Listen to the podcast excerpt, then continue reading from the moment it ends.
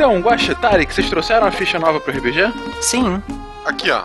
Pera aí, mas os dois montaram druida? Ah, seu imitão. Imitão? Como? Se você nem quis me falar o que ia montar, Ah, assim não dá. Não tem espaço pra dois druidas. Monta outra coisa. manda você, eu entreguei a ficha primeiro. E foi o primeiro a morrer na aventura passada, agora cai fora. Eu não morri, você me matou. Mi, mi, mi, mi, mi, mi. E fora que você nem é miçangueiro, meu druida é riponga, amante da natureza e das coisas naturais. Ai, que previsível, que clichê. Eu sou o druida de exatas. Isso nem existe. Claro que existe. Meu druida acredita que tudo na natureza tem uma proporção matemática. Cara, isso é bobagem. Vamos decidir isso feito homens, numa briga de druida. Olha só, eu vou lembrar vocês que, mesmo sendo opostos, vocês cultuam a mesma deusa da natureza. Vocês não podem usar magia um contra o outro. Tranquilo, vamos usar nossas armas. Vou rolar a iniciativa aqui, ó. 10 mais 2, 12. Olha, teu druida também faz conta. 8. Mesmo com bônus, atacarei em segundo. Ah, eu ataco com a minha clava. 12. Com bônus aqui eu acerto. Deixa eu rolar aqui o D6 do dano. 5 de dano. Mais a força, 6 de dano então. Me sobram 4 pontos de vida, então. Próximo turno já era. 16. Acertei o ataque, 4 de dano. E agora que tu cai, porque eu tenho 9 pontos de vida. Calma, mais um de força. E eu peguei o talento que me permite somar sabedoria no dano, mais 4. É, eu acho que seu personagem caiu com zero. 1 mais 5 de dano no primeiro nível, o Dark tá roubando. Não, meu amigo, isso é matemática. Bitch.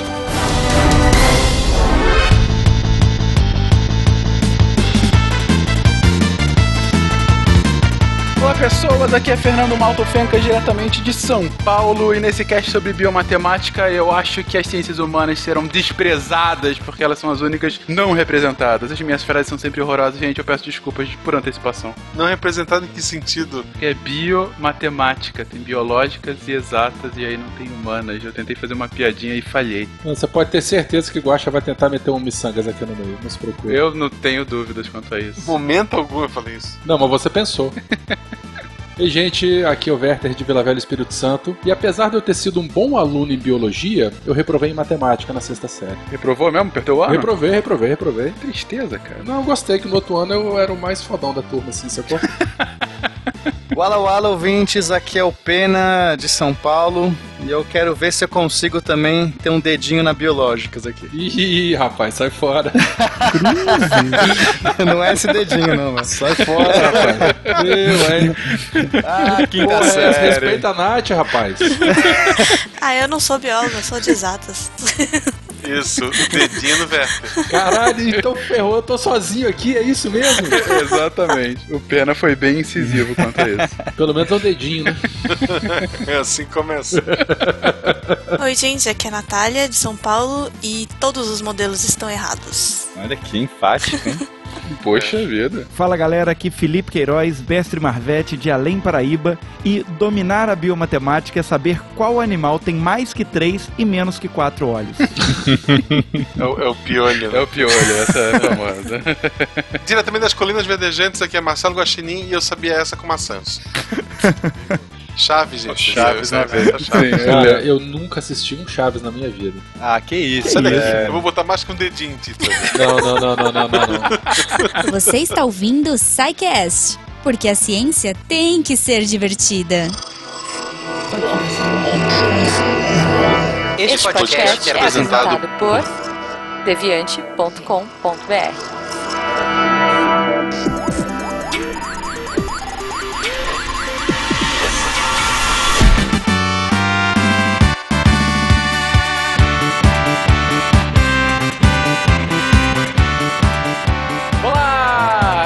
Fernando Malta e esse é o SciCast número 145 Biomatemática. E hoje eu estou aqui com a Jujuba. Jovens!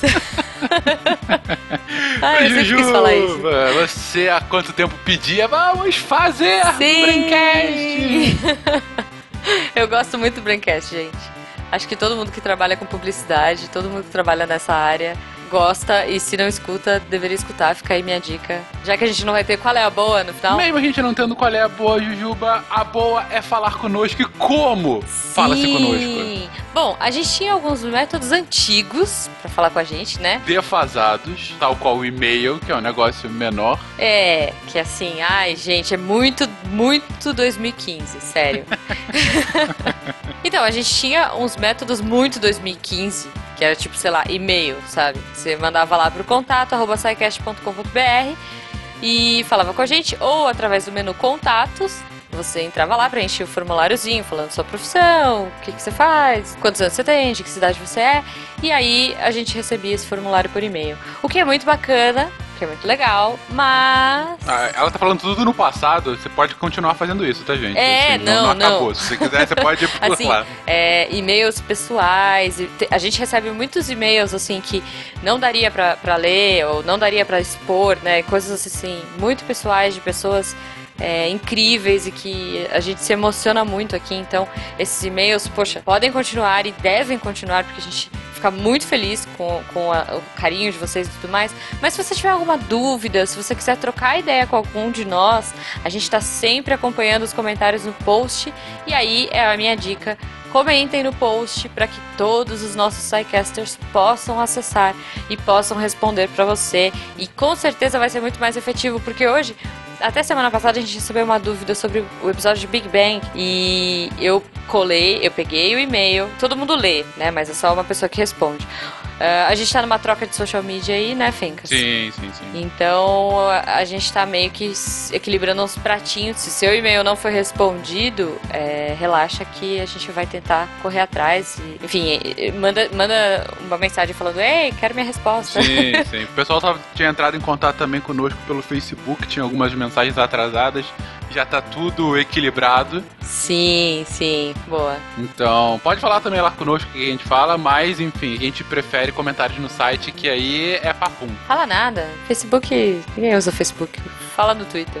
É verdade. Ou no Twitter, não. O Twitter a gente tá sempre. É, o Twitter a gente tá sempre. E agora nos comentários do post também. Então, assim, só pra vocês sacarem um exemplo do que rolou. Então, a gente recebeu uma pergunta extremamente específica é, que, se- que teria que ser respondida pelo nosso time de, de física aí, os nossos astrofísicos. E aí, o que, que eu fiz? Obviamente eu não respondi, né? Porque eu não sei. Aí eu tive que copiar essa mensagem, colar no grupo do WhatsApp e falar, gente, alguém sabe me responder isso aqui?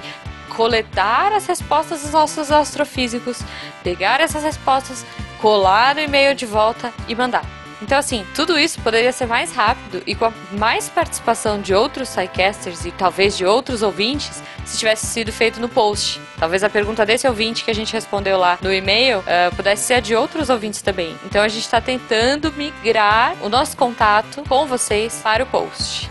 O ponto é, falem conosco. Nós amamos vocês. Por mais que o Tarek fale que não, ele também ama vocês. Ele, ele esconde atrás daquela máscara de tristeza e solidão um coração fofo e quentinho. Ah. Então fale conosco que estamos aqui para ouvi-los, que a gente possa trocar ideias, é, continuar o cast depois que ele acaba. Sim.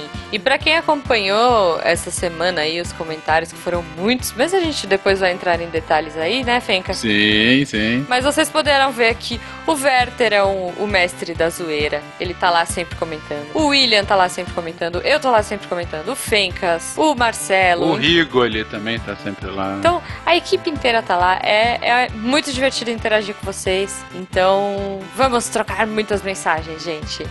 É isso, é isso. Fale conosco. Fale conosco. Não esqueça também da lojinha, loja.sicast.com.br. Tem lá um monte de coisa legal é, para você comprar.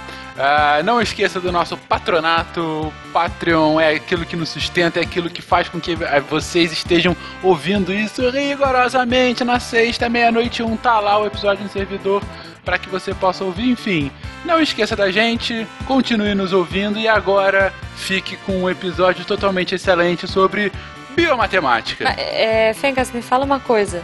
Biomatemática é tipo aquele lance dos macacos que fazem conta? Você tá realmente especializando em piadinhas péssimas no final do recado. Né? Desculpa, mas é que...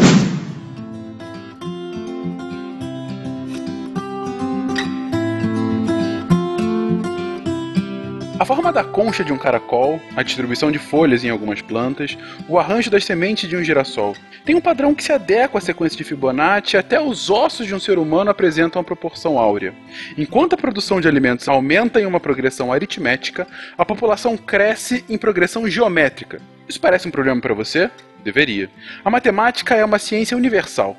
Ela se aplica a todo e qualquer fenômeno e é especialmente útil para entendermos melhor os sistemas biológicos e, principalmente, prever o que acontece com eles em diferentes situações.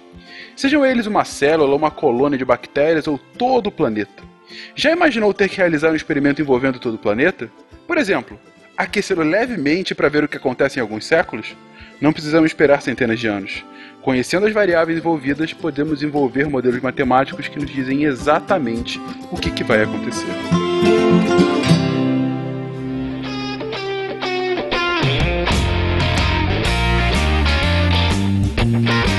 Bom, então a gente está misturando, e aí eu coloco algumas aspas, mas misturando duas lógicas de disciplinas que aparentemente são contraditórias.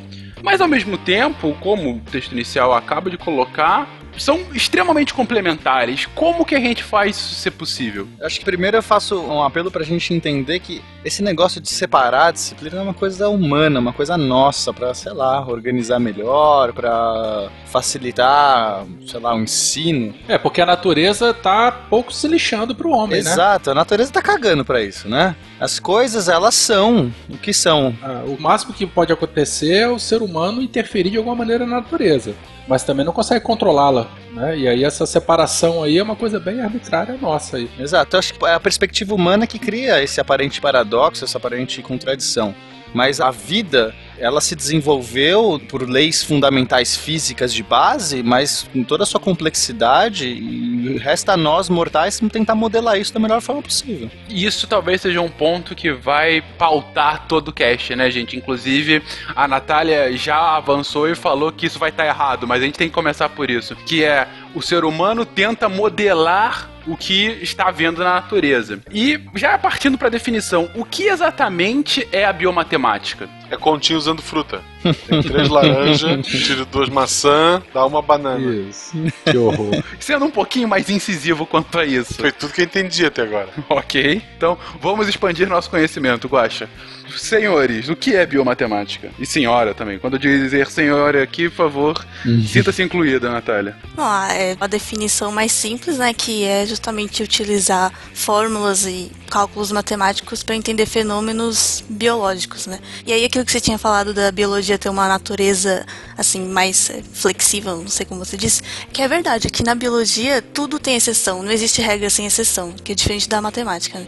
Então, é, realmente dá uma visão bem diferente quando você tenta aplicar cálculos matemáticos em fenômenos biológicos. É, e só complementando, você é, falou que usando a matemática para tentar entender e tentar também predizer em alguns ca- em, Sim, alguns, sim. em algumas situações, né? É porque nós vamos falar disso aí ao longo do cast aí. Acho que isso, inclusive, é um ponto fundamental, porque quando você modela algo para ver se aquilo corresponde à realidade, você primeiro testa para ver se corresponde, mas ele pode fazer previsões, senão não é um bom modelo. Ele tem que fazer algum tipo de previsão que você possa tentar falseá-lo. Você tem que ir lá depois e verificar se a sua previsão vai funcionar. Vai dar os resultados que você espera. Então isso é essencial para você ter uma boa teoria utilizando aí no ramo da biomatemática. Eu não sei se eu estou me adiantando muito, mas a gente poderia dizer que o modelo mais simples dessa questão de biomatemática seria uma regressão linear? Simples. Porque vocês comentaram no- na- naquele cast de estatística e probabilidade, vocês falaram muito bem a respeito de correlações, variáveis que se correlacionam, é,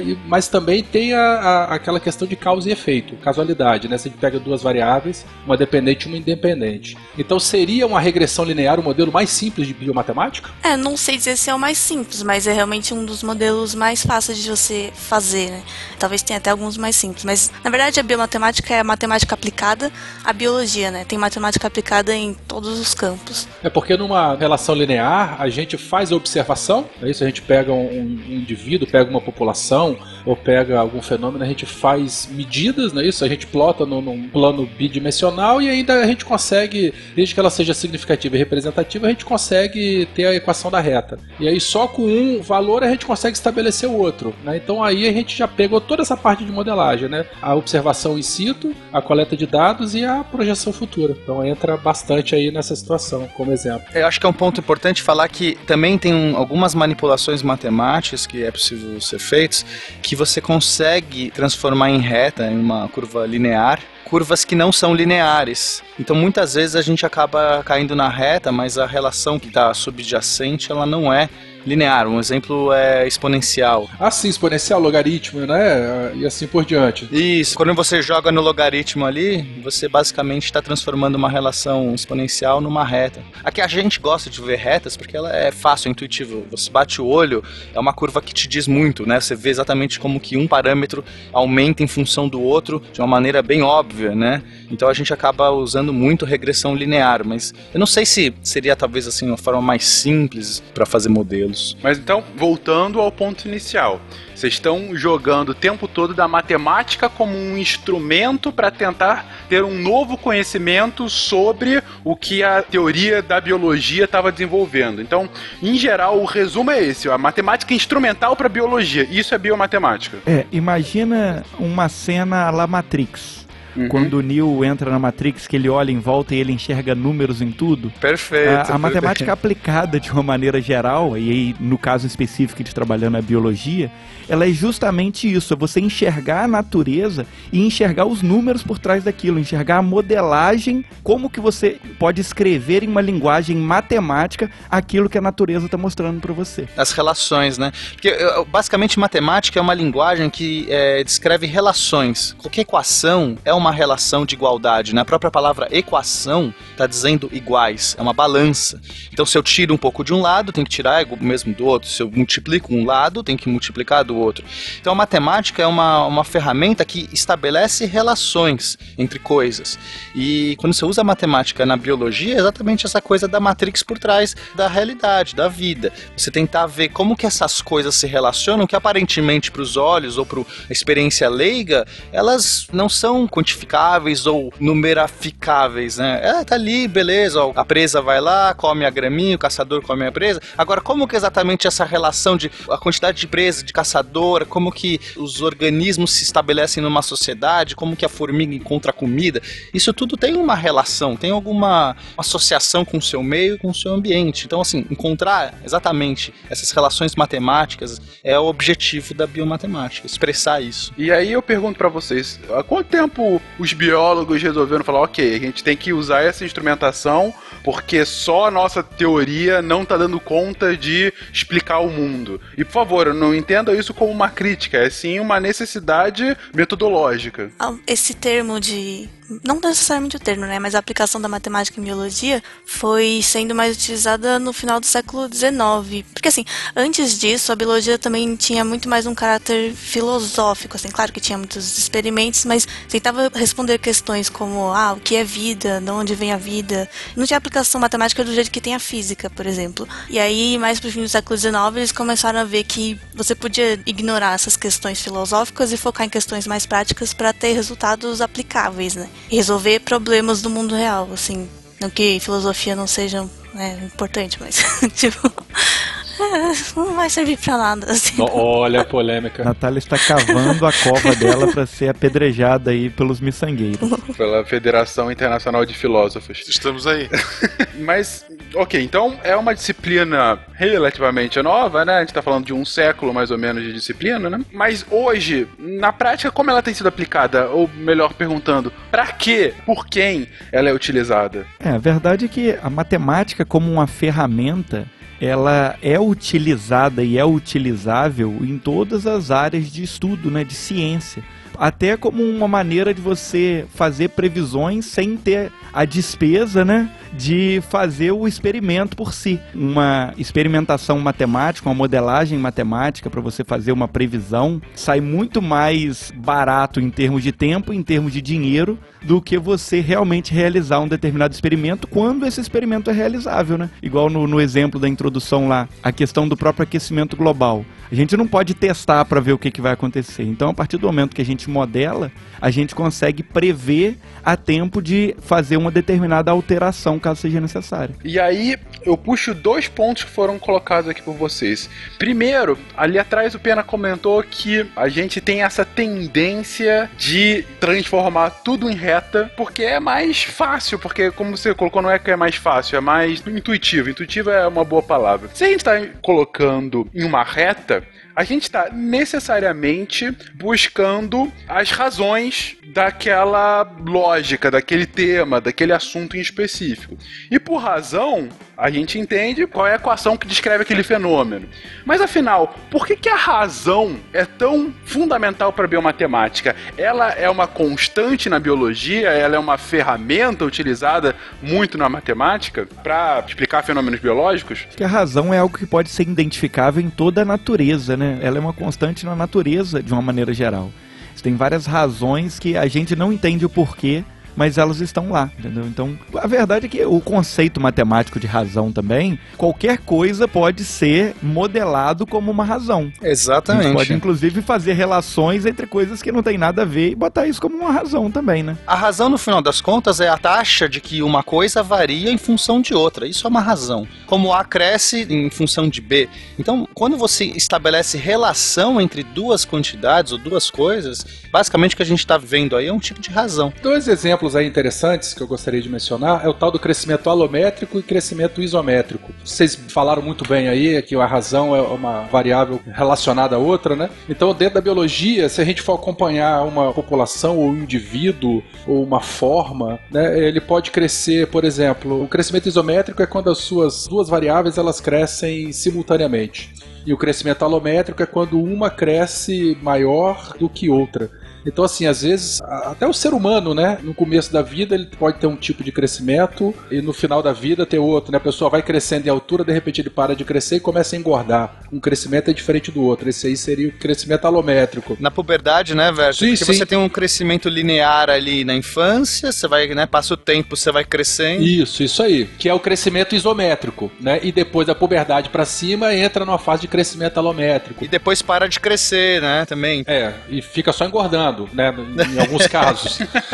Mas assim, esse tipo de estudo é bastante interessante. A gente encontra esses padrões, né? Se a gente partir pro lado da botânica, a gente tem folhas, né? Que são finas e compridas, e tem folha de planta que tem uma forma mais arredondada, né? Uma seria alométrica, outra seria isométrica. Então essas proporções a gente encontra das mais variadas formas e exemplos distintos aí dentro da, da natureza. Mas ao mesmo tempo, eu volto com aquela preocupação inicial. A gente está falando sobre fenômenos que a gente está tentando colocar alguma ordem. E mais ainda, a gente está tentando colocar, explicar alguma relação que pode ser ou não verificada. E aí, como o Felipe colocou agora há pouco, a gente não sabe por quê, mas está querendo explicar como isso está acontecendo. Ponto que volta e meia a gente fala aqui no cast. A ciência, em sua primazia, tenta explicar o como, não o porquê. Ainda que o porquê muitas vezes seja importante para explicar o como.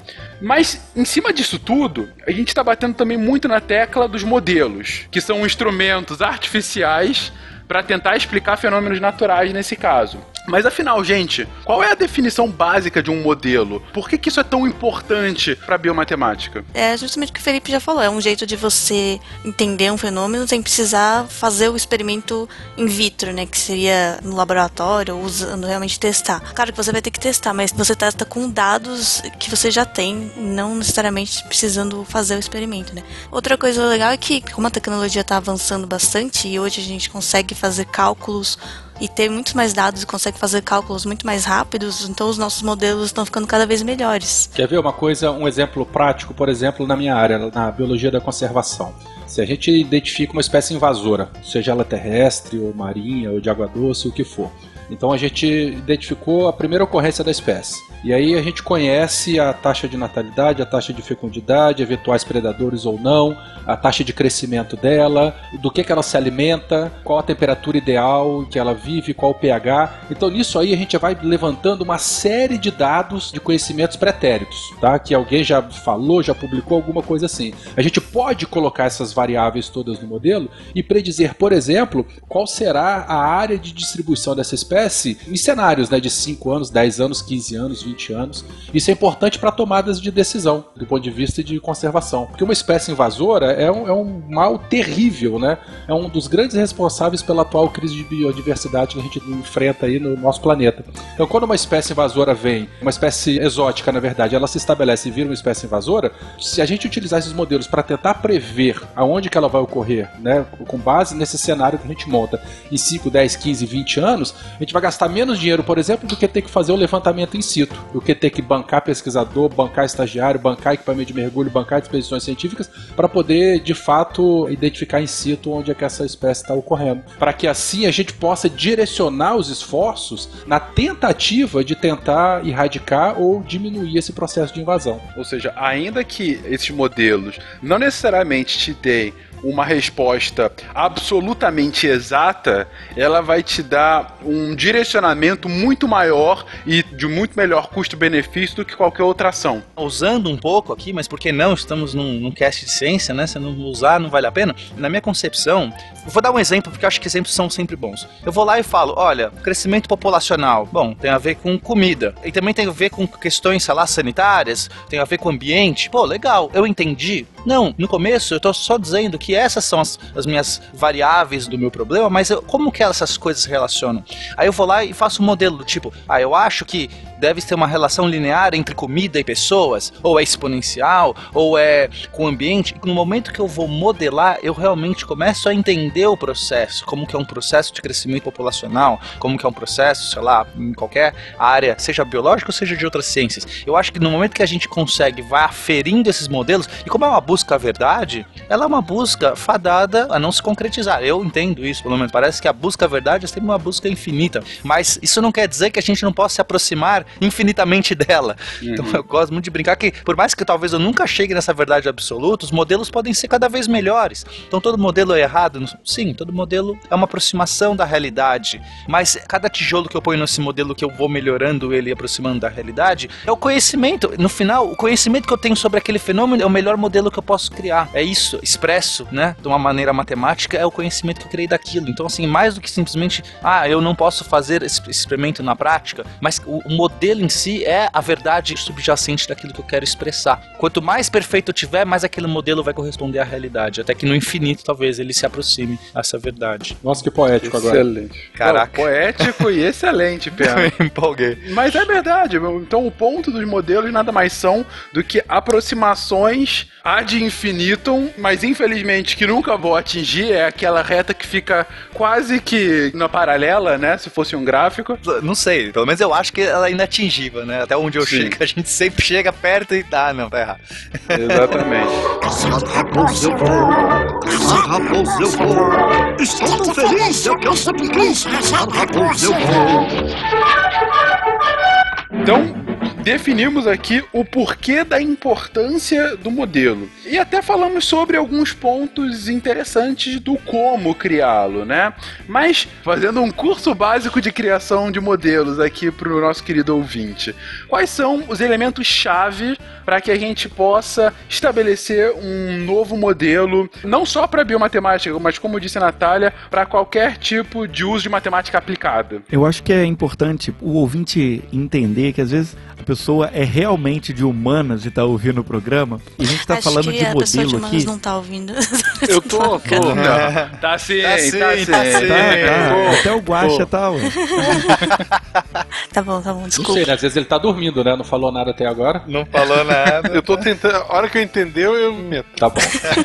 Então, aí vamos tentar deixar o mais claro possível. Que a gente está falando de modelo matemático e modelagem, isso e aquilo, e pode estar parecendo uma coisa, um bicho de sete cabeças aí pro ouvinte. O, o modelo matemático, gente, nada mais é na prática, na hora da- de botar no lápis ali, do que as formulazinhas que vocês aprenderam na escola, entendeu? Então, quando a gente está falando de modelagem matemática, é aquilo, é, é uma função com um x, com um y, com um coeficiente. Na prática, todo modelo matemático ele tem justamente aquilo que tinha no que vocês estudaram na- no oitavo ano, e quando vocês aprenderam as primeiras funções lá de primeiro grau. A equação de, de primeiro grau, né, cara? A gente tem duas variáveis variáveis, né? Uma inclinação da reta, outra onde que ela entra, é, é, intercepta lá o, o eixo Y, e ali a gente tem um modelinho simples, né? Da equação de primeiro grau. Exatamente. Isso já é um modelo matemático, isso já é um modelo bem básico e é bom a gente usá-lo para a gente entender o que, que é o modelo matemático de uma maneira geral. Então, os elementos, conforme o Fencas perguntou,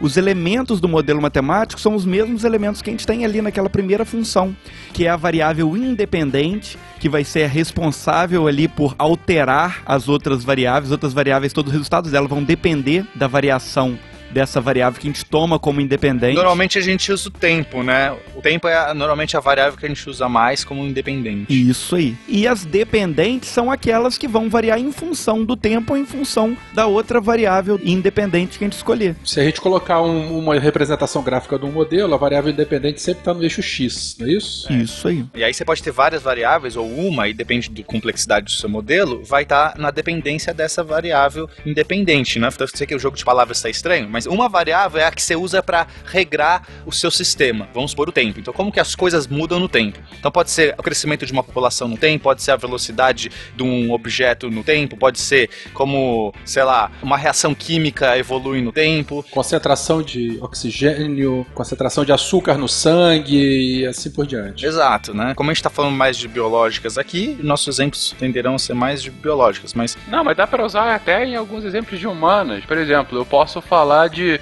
números de conflitos civis ao longo dos anos do século XX. perfeito. Então eu, tô colocando aqui uma variável que tá se alterando o número de anos e o que eu quero estudar são esses, esses conflitos. E a partir daí eu posso tentar fazer inferências com o modelo pronto do porquê isso aconteceu naquelas determinadas épocas. Exatamente. Uma curiosidade, para essa pauta eu tava procurando coisas sobre equações fatoriais e eu só achei trabalho de humanas, principalmente psicologia. A psicologia utiliza muito a questão de modelagem com relação a isso, né? É, e concluindo, a gente costura a variável independente para chegar na variável dependente através justamente dos parâmetros. Os parâmetros são as informações que a gente acrescenta de acordo com o modelo que a gente quer construir. Então, até por exemplo, se a gente pensasse aí nesse exemplo de humanas que foi dado das guerras em função do tempo, a gente pode ter determinados parâmetros baseado, por exemplo, na cultura da sociedade, no tipo de governo, ou indo para o exemplo da velocidade do espaço que a gente estava falando, do tempo e do espaço que a gente citou antes. O parâmetro ele pode ser uma determinada velocidade que o corpo está,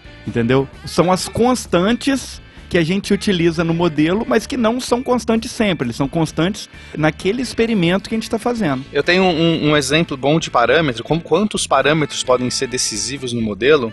Eu trabalhei uma época nessa área de biomatemática com um modelo de formigas. Então era muito interessante, a gente tentava reproduzir o comportamento de alimentação da formiga. Então, olha só, a gente criou lá no computador uma, uma formiga que basicamente era um ser que andava, mais ou menos aleatório, tem uma função aleatória, porque a formiga ela tá explorando o mundo, ela vai meio que fuçando aleatoriamente, e aí ela encontra comida. No momento que a formiga encontrou uma comida, ela volta pro formigueiro, ela não sabe que é uma linha reta pro formigueiro, ela não, não tem esse conhecimento, ah, como é que eu vou chegar mais rápido? Ela volta pro caminho que ela fez, deixando feromônio. Esse feromônio nada mais é do que uma secreção que ela deixa no caminho, que tem um odor. Então, a formiga basicamente ela fica procurando comida ou feromônio. No momento que uma formiga encontrar um feromônio, então eu tô passeando lá, senti cheiro de feromônio, eu vou pro feromônio, porque se eu seguir essa trilha do feromônio, eu chego até a comida, porque outra formiga já deixou. E quando eu encontro a comida, eu pego a comida e volto pela mesma trilha, deixando novamente feromônio. Eu reforço aquele feromônio, então começa a ficar mais forte.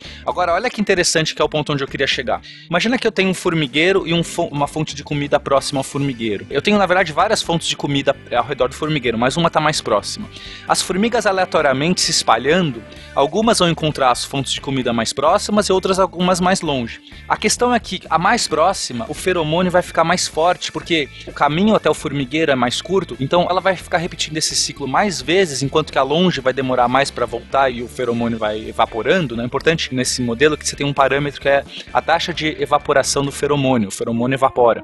Então essa taxa, que é o parâmetro que você regula, se o feromônio demorar muito tempo para evaporar, todos os pontos de foco de comida são encontrados. E é ruim pro formigueiro, porque ele vai as formigas vão se dividir em vários focos de comida, o que vai ser ruim. Então você vai ter um monte de formiga pegando comida de todos os lugares próximos ao formigueiro, em vez de todas focarem num único foco, que seria o mais importante, o mais perto. Se o feromônio evaporar muito rápido, também não adianta, porque elas vão perder a trilha do feromônio. Elas estão procurando o feromônio já evaporou, cadê essa trilha? Esse parâmetro é tão preciso que a gente no modelo vai encontrando o número ideal, que se você chegar no parâmetro que é o parâmetro da realidade, as formigas sempre comem os pontos de comida mais próximos primeiro e depois vão indo para os pontos mais distantes. E de tal jeito que elas sempre encontram o caminho mais curto, porque mesmo para um único ponto de foco de comida, você pode ter umas que fizeram um caminho muito longo até ele, outras que fizeram um caminho mais curto. As que fizeram o caminho mais curto, os feromônios vão ficar reforçados e depois de um tempo, e um tempo curto, todo formigueiro tá indo no caminho mais curto até o foco de comida e fica aquela trilha de formiguinhas uma atrás da outra. É realmente muito bonito. Desculpa que eu fiz um exemplo gigante aqui, mas talvez só para mostrar como o que é um parâmetro, né? Então nesse caso seria a taxa de evaporação do feromônio, como que a gente regula esse parâmetro para chegar na realidade. O que me leva, inclusive, Pena, a pegar o seu exemplo, que eu achei bem interessante das formigas, e tentar aplicar na realidade dos seres humanos, e talvez o feromônio nosso seja meramente a preguiça. Eu explico. Não, explico. Uma das lógicas que se tem no urbanismo é que quando você tem um caminho que vai ser utilizado, um caminho de grama, ou mesmo de pé, de terra, enfim, mas que, que é para ser pavimentado. É né? aquele exemplo clássico da, da praça, né? Exatamente, é, é a lei do mínimo esforço na sua máxima, né? Não, ima- imagina que tu, sei lá, uma faculdade, tu quer um caminho pra biblioteca, da sala de aula pra biblioteca é um L, o aluno vai ter que andar reto, lá na frente virar uma curva. Nessa quadra tem um gramado e, sei lá, não pise nessa grama. As pessoas, obviamente, vão notar que se ela andar reto, diagonal a diagonal, ela vai sair de onde ela tá ali, da, da sala de aula, até a biblioteca. Com o tempo, aquilo ali vai virar um caminho, vai virar barro, vai matar a grama. Se tu botar cone, as ou os pilares de, de concreto que seja, as pessoas ainda vão chegar à conclusão que o mais fácil é desviar dos negócios de concreto, que ainda é um caminho menor. Perfeito. E logo, o que se fala é uma boa forma de, no meio da cidade, você entender qual é o maior fluxo das pessoas,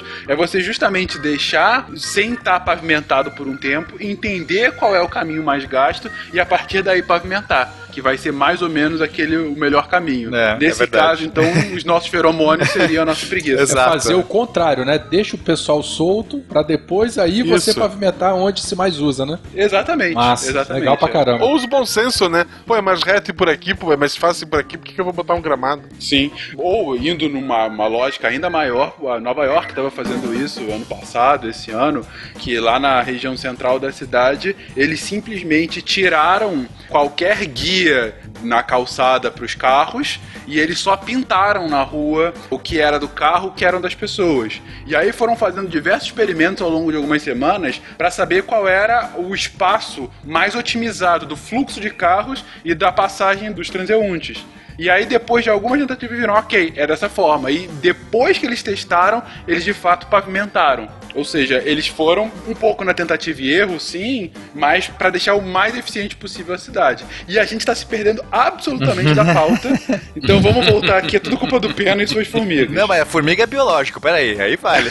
Exato, exato. É, eu acho que, de qualquer forma, o resultado final desse experimento lá de Nova York, se fosse feito aqui no Brasil, seria alguns atropelamentos antes de decidir alguma coisa. Isso é lindo.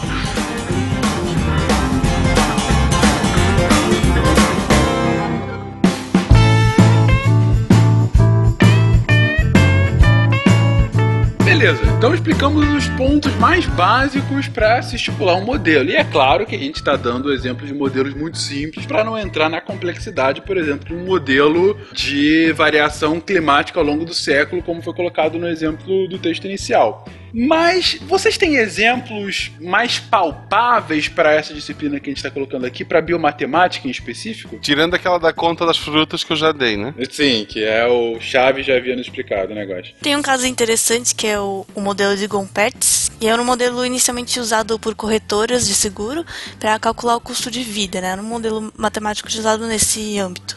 E aí viram que, na verdade, ele pode ser aplicado em outros fenômenos, né? Hoje em dia ele é mais utilizado para modelar qualquer tipo de série temporal.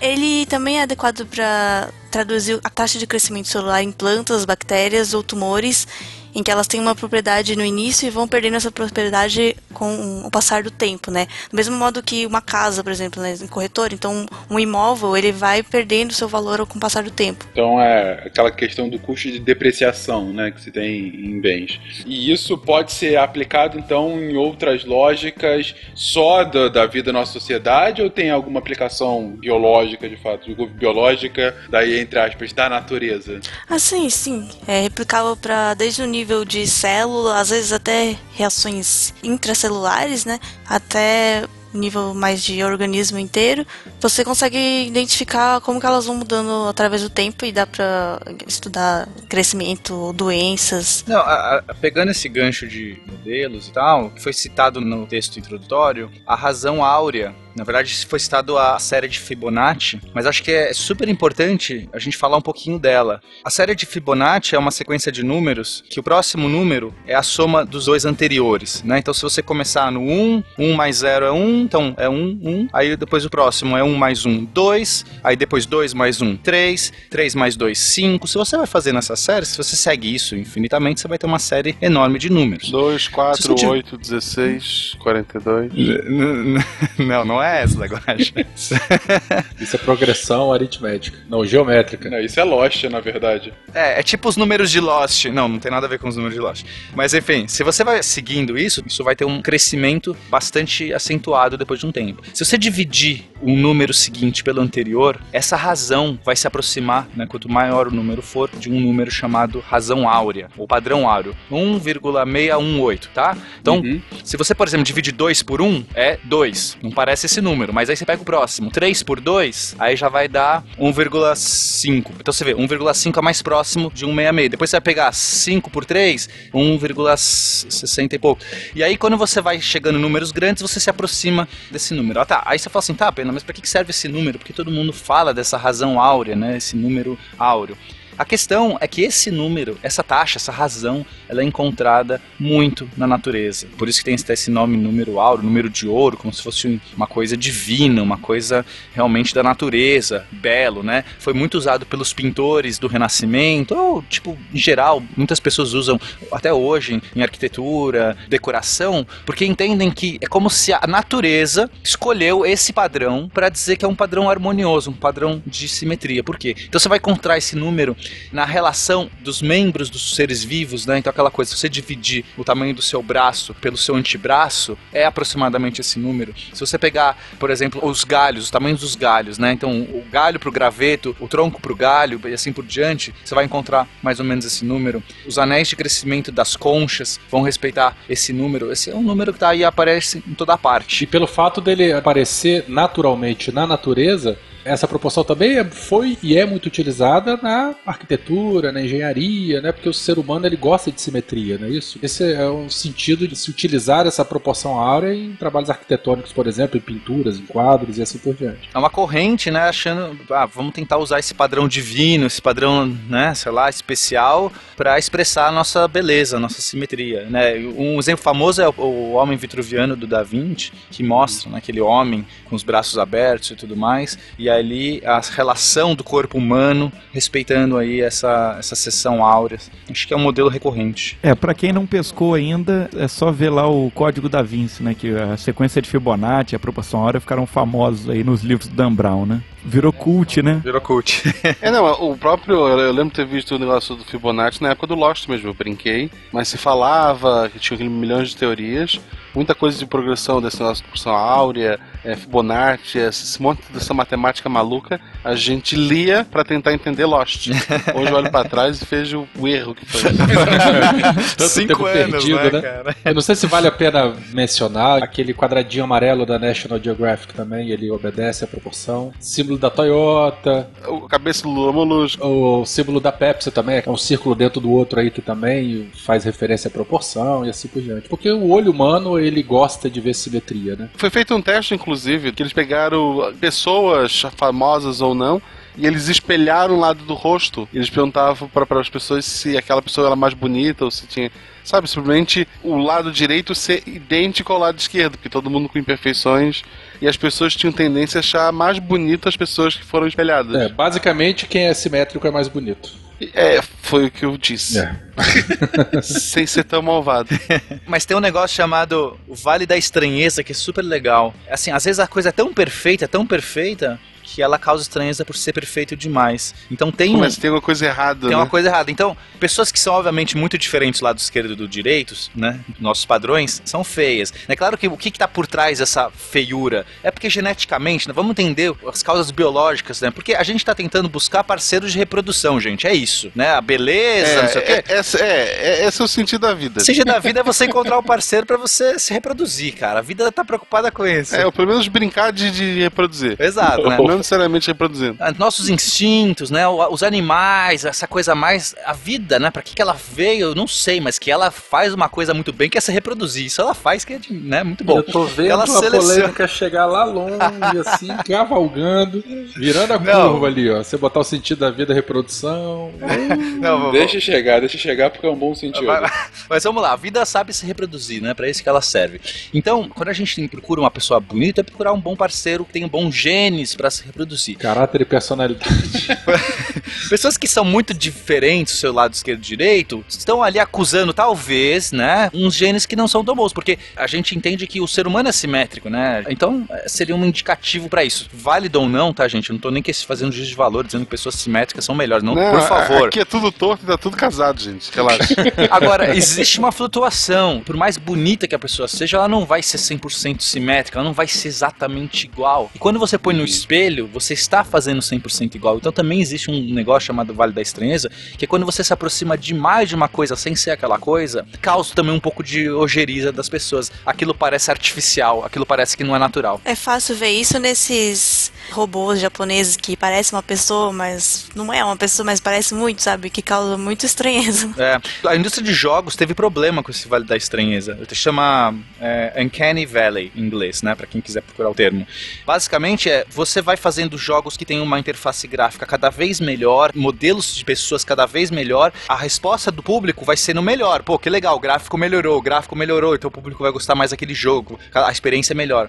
Só que chega um ponto que se você melhora um pouquinho, se aproxima tão, tão, tão do ser humano, mas não é o ser humano, começa a cair no Vale da Estranheza, as pessoas desgostam. Fica bizarro, né? Fica bizarro, parece, Caramba. nossa, mas isso é tão perto do ser humano, mas não é, meio robótico, mas vocês não sabem exatamente dizer o que é. Alguns dizem que é quase como se você tentasse identificar um intruso. É nosso instinto dizendo assim, eu tô lá com a minha prole, né, a minha sociedade, de repente vem um ser que tá imitando, né, fazendo É um doppelganger. um doppelganger infiltrado, ele é muito parecido, mas não é exatamente. Então, assim, a a minha tendência é de negar aquilo, jogar fora, porque talvez lá atrás foi legal você ver predadores que se disfarçavam. Então pode ser que seja um resquício disso. Não sei, tá? É só uma teoria aí, tá muito em aberto. Tem muitos jogos que acabam caindo pro lado do cartunesco ou do negócio um pouco diferente, mesmo sendo agora essa última geração, cá não cair nisso. As pessoas identificam mais o personagem fofinho, bonitinho, sei lá, do que um cara que é um ser humano, em teoria, real. O filme do Beowulf também. É Beowulf, bizarro. exatamente. Esses filmes sofrem disso, Final Fantasy e Beowulf, porque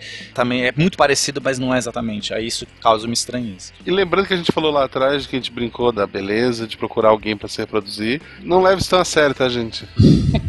Vocês podem procurar alguém só pra se divertir. Não, é, por favor, já, deixa eu fazer o disclaimer, é, gente. É, é. E se tu não quer se reproduzir, tem gente que vai se reproduzir por você, relaxa. que não falta no mundo é isso. Para entender um pouco melhor a sequência de Fibonacci, tem a parábola aí, a- o conto aí do coelho de Fibonacci, né? Que dizem que foi o problema original que o Fibonacci pensou para poder chegar na série, né? Chegar na sequência de Fibonacci. Que é a ideia de um ambiente onde eu tenho um casal de coelhos filhotes. Os parâmetros desse meu experimento são que cada casal de coelhos demora um mês para poder se tornar adulto e a partir do momento que esse casal de coelhos ele se torna adulto ele começa a procriar e ter um casal de coelhos por mês como filhotes. Então no primeiro mês eu tenho o meu parâmetro aí, a minha variável independente é o tempo aí contado em meses, né? Então, no meu primeiro mês, eu tenho um casal de filhotes. No meu segundo mês, eu ainda tenho um casal de coelhos, mas eles estão adultos. E no terceiro mês, eles acabaram de ter o primeiro filhote deles. Então, a gente passa a ter dois casais de coelho, certo? Certo. Aí no quarto mês eles vão ter mais um casal de filhotes e aquele primeiro casal se tornou adulto. Então eu vou ter três, né? Eu vou ter o casal original, o primeiro casal que ficou adulto e agora o segundo que acabou de nascer. E no mês seguinte, os dois casais vão ter filhotes, só aquele terceiro que acabou de nascer não. Então a gente já vai pra cinco. E assim vai. Cada momento, cada mês desse é um termo dessa sequência. Porra, o coelho do Fibonacci deu muito melhor que o gato do Schrödinger. é muito melhor. Raposo eu vou, raposo eu vou. Estou tão feliz, eu vou.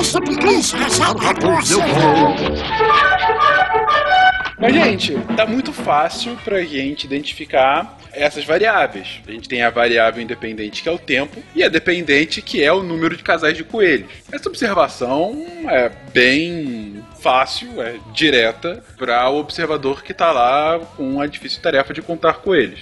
Agora eu pergunto pra vocês, nem sempre isso é possível. né? A gente tava falando agora de climatologia que acaba usando dados de centenas, às vezes milhares, às vezes centenas de milhares de anos atrás.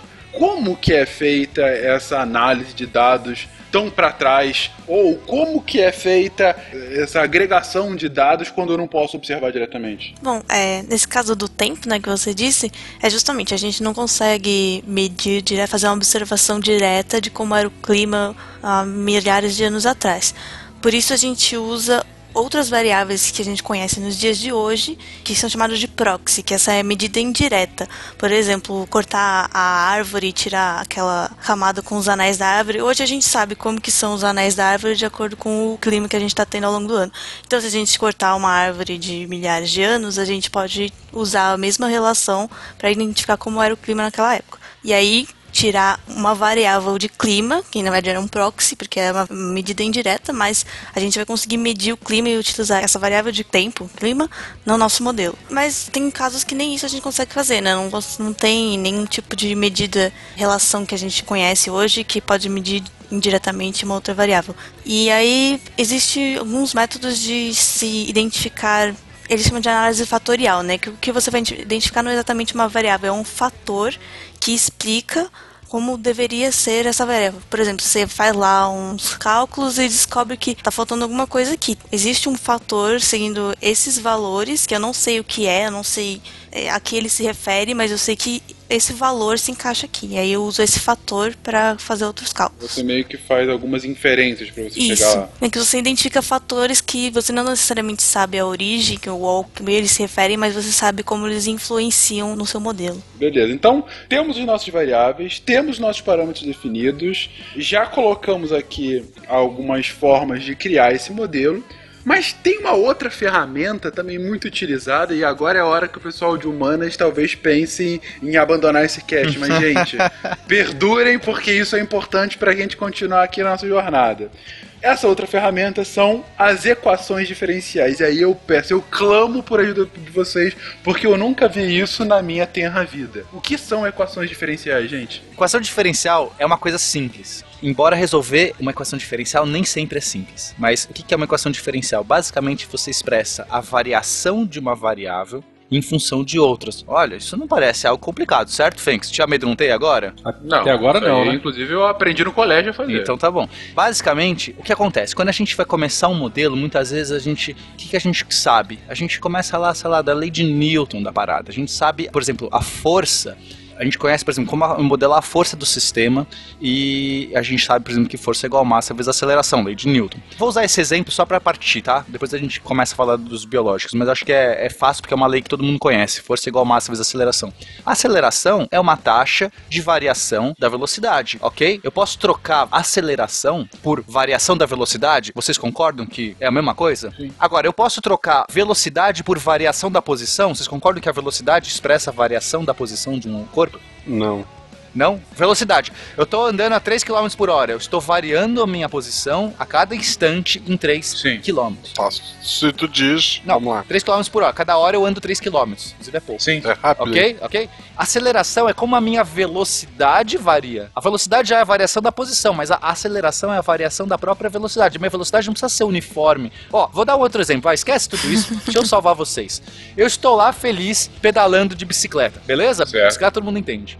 Pedalando pedalando, aí eu termino o meu percurso. Eu demorei uma hora e andei 50 quilômetros. Qual que foi a minha velocidade? 50 km por hora. Beleza, então eu poderia falar assim, ó, pedalei a 50 km por hora. Só que na verdade eu parei no farol, eu corri um um trecho um pouquinho mais, outro um pouquinho menos. Essa velocidade não foi a mesma o percurso inteiro, foi a média. Quando eu falo que eu andei a 50 km por hora, eu estou falando que é uma média. Instantaneamente a minha velocidade variou. Tem uma hora que eu estava rápido, eu estava a 100 km por hora. Nossa, eu tô pedalando bem, hein, cara.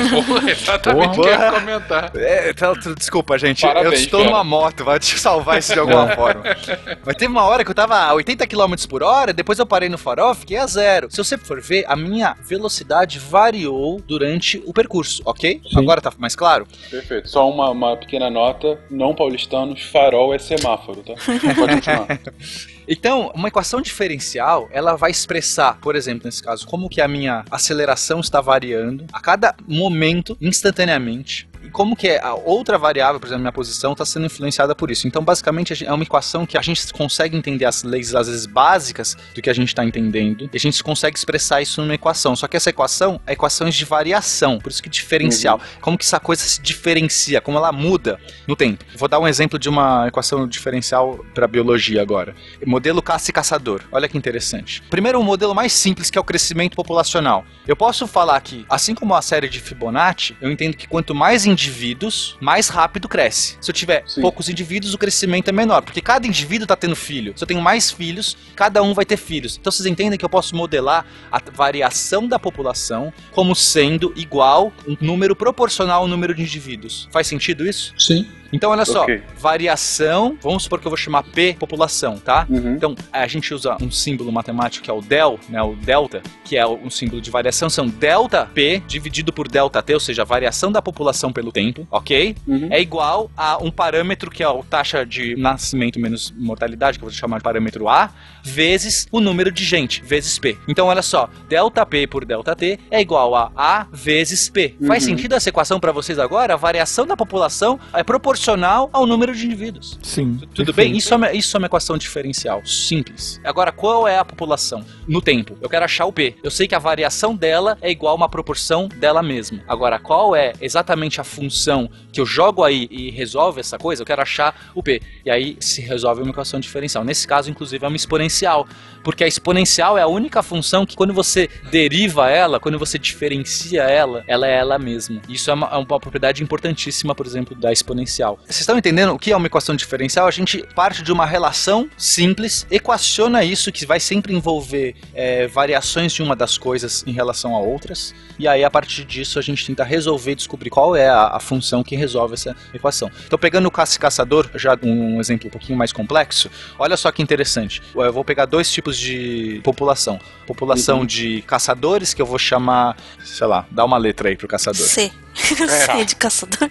É porque tá, pre- beleza, caçador C, presa P, beleza? Uhum. Então, a variação de presas vai ser igual o número de. proporcional ao número de presas, porque elas têm filhos. É exatamente aquela que a gente acabou de usar. Mas vai ter uma mudança. Menos um número que vai ser proporcional a quantos indivíduos morrem porque foram caçados. Estão entendendo isso? Eu vou adicionar na, na minha regra de crescimento populacional. Não desistam, pessoal, por favor. Eu juro que, vai, que não vai ficar muito confuso. É, então, olha só, eu tenho a variação do número de, de presas, delta P por delta T, vai ser igual o número de presas, né, um proporcional ao número de presas, um A vezes P, Uhum. menos um número que vai estar conjugado com o quê? Com o número de predadores. Então, quantos indivíduos morrem? Ele vai ser proporcional ao número de indivíduos que estão vivos. Quanto mais indivíduos, mais caça vai ter, mais indivíduos vão morrer proporcionalmente, mas também o número de predadores. Então, vai ser um número que vai ser P vezes C. Vai ser um número conjugado, P vezes C. Tá. Predadores vezes caçadores. Agora, o número de caçadores, por outro lado, é uma outra equação diferencial, que vai ser a variação do número de caçadores vai ser, primeiro, o número de mortes de, de caças que eles conseguem comer, então vai ser esse número conjugado, P vezes C, mas sozinhos eles morrem de fome, Uhum. né? Porque eles não comem plantas, supondo que eles só comam presas. Então vai ser menos um número baseado na quantidade de indivíduos, menos uma proporção a C. Tá, assim, esquece, eu não quero que vocês entendam exatamente essa equação, é só mais um exemplo. O que eu quero dizer é, eu consigo fazer duas equações diferenciais simples. Vocês vejam, eu consegui deduzir agora para vocês. Eu não precisei ter um mestrado em ciências para poder entender uma relação de como um indivíduo nasce, ele morre. Claro que isso é um modelo muito simples, tá, gente? Modelos mais complexos, mas só para vocês entenderem. Agora a pergunta que eu faço é com essas duas equações diferenciais, eu consigo encontrar P e C, que são as funções de número de caçador e número de presas, que satisfazem essa equação, e isso vai ser o meu modelo de indivíduos. Inclusive essa equação que eu acabei de escrever para vocês tem um nome, ela chama equação de Lotka-Volterra, e ela é o modelo mais simples de caça e caçador e você consegue aplicar isso fácil para populações, para nichos populacionais e funciona bem. Dentro de certos parâmetros é um modelo que é super fácil, super simples e você consegue modelar e você percebe o que que a solução dessa equação já respondendo, se vocês estão curiosos, ela vai ser alguma coisa parecida com círculos. Olha que legal. O número de presas cai porque estão sendo muito caçadas. Quando cai, começa a morrer muito caçador porque não tem presa suficiente. Caçador cai. Quando o número de caçador cai, o número de presas sobe, porque agora tem menos caçador. Quando sobe o número de presas, sobe o número de caçador, porque tem muita comida. E aí cresce o número de caçador, cai o número de presas. Isso vai gerar um círculo num, num diagrama de fases, ou se você quiser ver, uma senoide num gráfico temporal, você vai ter o número de presas sobe, desce, sobe, desce. O de caçador sobe, desce, sobe, desce. Eles estão defasados um do outro. Conseguiram ver esse exemplo? Mas é, só, só, enfim, ilustrando alguma coisinha. O Pena falou que esse é um modelo muito simples. Como é que esse modelo poderia complicar um pouco mais? Se a gente botar o clima, se a gente botar variações assim, maior ou menor precipitação, um inverno mais rigoroso ou menos rigoroso, uma seca maior ou seca menor. E aí são Uhum. outras variáveis que podem colocar aí que às vezes não necessariamente essa resposta de aumento e diminuição do predador está diretamente relacionado ao aumento e diminuição de presa, porque pode ser influenciada por esses outros fatores. Cada fator desse aí vai aumentando a complexidade ainda mais do modelo. Ah, até porque se a gente pega só o modelo do Pena, se a gente tivesse uma condição ideal. Isso, CNTP. Em que você não. Isso, CNTP, CNTP da caça e caçador. Ele ia funcionar redondinho. Não só ia funcionar redondinho, a tendência é que chegasse no equilíbrio. Não, não, não, não, não, não. A solução da equação é a oscilação. Sempre. A oscilação sempre? Não teria um Sem- equilíbrio? Não, não, não tem um equilíbrio. Essa é a solução bonita da equação. Ela diz que né, nesse modelo, exatamente dessa forma, no infinito não vai se equilibrar, vai sempre ficar oscilando, Uhum. entende? É, a, pergunta que fica é: as fórmulas vão estar no final da prova? A prova é consulta, professor? É, o interessante de dizer, não sei se ficou claro, é que a, a resposta, a solução para uma equação diferencial é uma função, não é um número. Por isso que você fala, ah, não vai chegar num equilíbrio, não vai chegar em um número, é, vai chegar num padrão que você consegue identificar. Exato, o fato de não ter um número fixo não é um problema. Na verdade, a gente está vendo um comportamento, como que essa função vai variar no tempo. Tem sistemas que entram no equilíbrio, tem sistemas que não. O próprio equilíbrio é essa variação.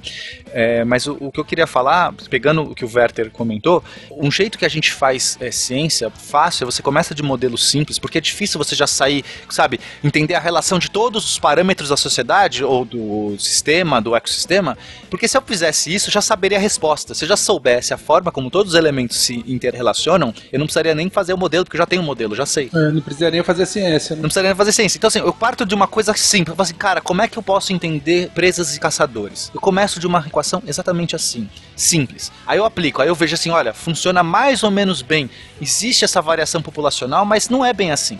Aí eu falo assim, ok, o que está faltando no meu sistema? Aí eu vou adicionar talvez o clima, talvez a fartura de alimento para as presas. Você pega o modelo atual e vai dando uma refinada dele, você adiciona um parâmetro a mais, porque eu já tenho uma relação. Por isso que o modelo, no final das contas, é uma aproximação gradativa à realidade. Aquilo que a gente falou lá no começo. É assim, agora eu tô tentando dar uma maneira prática de como você chega aí. Não é da minha cabeça, não tiro isso do nada, assim, ah, vou pôr um parâmetro aqui. Eu já tenho uma coisa que tem uma cara, por isso que na ciência a gente fala, a gente vai se aproximando da realidade, é como se estivesse olhando de longe, e aquilo, ah, de longe é um círculo, mas chega perto, é oval. Chega mais perto, é um negocinho tem uma textura. É assim que é se feito ciência, né? Os modelos matemáticos nascem de uma coisa geral, uma regra né, mais ampla, e aí você vai refinando para aquele caso específico.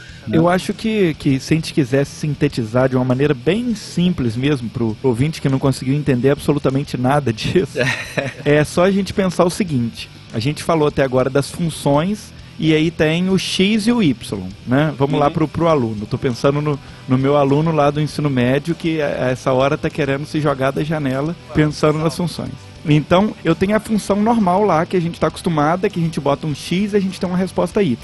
A questão da equação diferencial é a partir do momento em que a minha variável ela não vai me responder um número e sim o quanto que aquele número aumentou ou diminuiu. Ao invés de quando eu mudar uma determinada variável, a minha resposta ser um número, a minha resposta passa a ser o quanto que o número aumentou ou o quanto que o número diminuiu. Isso é uma equação diferencial, ela vai me dar uma variação, ponto. Exato. É comum, quando a gente está explorando um sistema, a gente conseguir pensar o que faz esse sistema mudar. É isso. Eu Uhum. pergunto, como o número de indivíduos muda? Eu não sei, eu não sei- eu ainda não coloquei quantos são, não pus nada, eu só quero saber. Se eu estiver pensando aqui em indivíduos crescendo, o que, que vai mudar? Como é que ele vai mudar? É proporcional ao número de indivíduos. A taxa de crescimento, eu acho que é proporcional, eu partir de uma ideia da minha cabeça. Então é fácil a gente partir dessas ideias, por isso que é um modelo muito usado, equações diferenciais, porque eu consigo olhar qualquer lugar e a primeira pergunta eu falo assim, como que isso aqui é afetado por essas coisas? Responder essa pergunta é montar uma equação diferencial. Quando eu respondo essa pergunta, eu acabei de montar uma equação diferencial. Como algo varia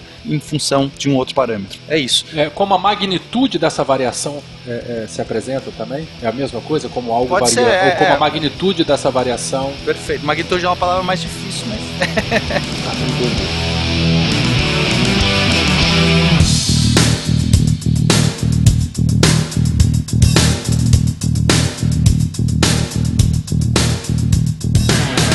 Beleza, então colocamos aqui as ferramentas para preparar o estudo de fato, a aplicação prática da matemática em casos das ciências biológicas. Mas vamos dar alguns exemplos, gente, alguns exemplos maiores. Pena agora para explicar a equação diferencial, comentou essa questão da classe do predador e como funciona uma dinâmica populacional. Mas a gente citou lá no início do cast quando a gente estava falando sobre a progressão aritmética de crescimento de comida e progressão geométrica de crescimento populacional. E eu acho que essa é uma das portas de entrada, digamos assim, para a matemática nossa no colégio, né? A questão da teoria de Malthus.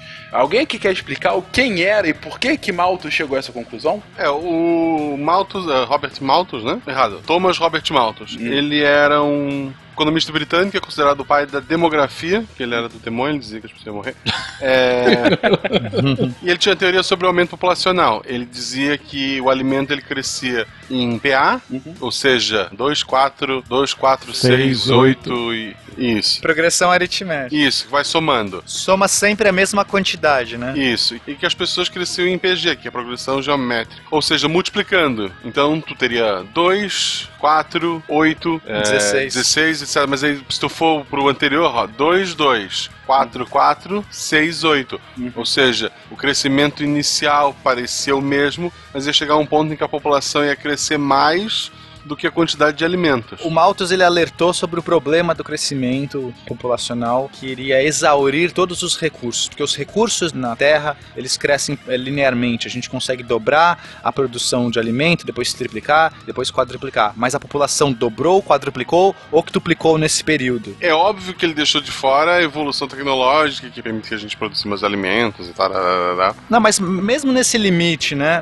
Ele deu um ponto a ser pensado, um ponto a ser discutido ali. Será que realmente a gente precisa controlar essa população ou melhorar o meio que a gente está produzindo alimento? O, o alerta de Malthus, ele é, é porque assim, o a- a crescimento exponencial, o crescimento APG, ele é muito poderoso. A gente fala que ele majora a maioria das outras funções. Então, mesmo que a gente tivesse avanços tecnológicos, os recursos não nunca iriam conseguir competir com a progressão geométrica. Então, é um Uhum. aviso relevante quando ele eh, foi feito. Se eu não me engano, foi no século final do século XVIII, no começo do, do século XIX. Realmente foi um alerta importante para a sociedade do tipo, vamos repensar. Eu acho que é muito mais importante o efeito que ele causou do que a conta dele, porque a conta dele tem um problema. Ele não colocou aí que o crescimento populacional ele é limitado pelos recursos. Então, se a gente está vendo que ele está sendo um crescimento geométrico, é porque tem recursos em excedente. Agora, vai chegar um momento que isso vai se equilibrar, porque se você está tendo muito mais gente nascendo e o recurso escasso, naturalmente as pessoas elas vão morrer. Desculpa, a realidade acontece. Se se você tem concorrência para comida, concorrência para recursos, o que acontece é que as pessoas morrem até chegar à taxa de crescimento correta. O que a gente não quer, né, nós seres humanos, é que chegue numa situação crítica ridícula a ponto de a gente vai ter que estar disputando na unha para ver quem vai comer, pra gente não ter esse tipo de coisa. Embora isso já aconteça em, em outros níveis, isso está sempre acontecendo. Mas não pela falta de alimento, né? O alimento existe, ele só não é bem distribuído. É, então, primeiro que o problema da alimentação do mundo não é a falta de alimento. Tem muito mais comida hoje do que pode alimentar a população, tá? São comidas jogadas fora, é muito mais interesse, política, É. uma relação de poder. Destruído pra aumentar o preço. É, tem um monte de sacanagem. Exato. Então, assim, é um outro problema muito sério. Mas o Malthus disse uma coisa importante que a gente tem que sim, se a gente quiser ter uma relação boa com o nosso ambiente, em vez da gente querer um- uma mudança crítica lá na frente, que vai ser um problema de recurso, a gente pode fazer essa curva ser mais suave. E a gente agora tem uma consciência populacional maior, e está acontecendo isso. Na verdade, a Terra parou de ter um crescimento geométrico já faz algum tempo. Embora ainda seja muito grande, a gente está sendo refreado, tem políticas de natalidade, o próprio ser humano está tendo esse tipo de consciência. Essa questão foi abordada no livro do Dan Brown, do Inferno, que é bem interessante se alguém Excelente livro. quiser ler, é bem legal.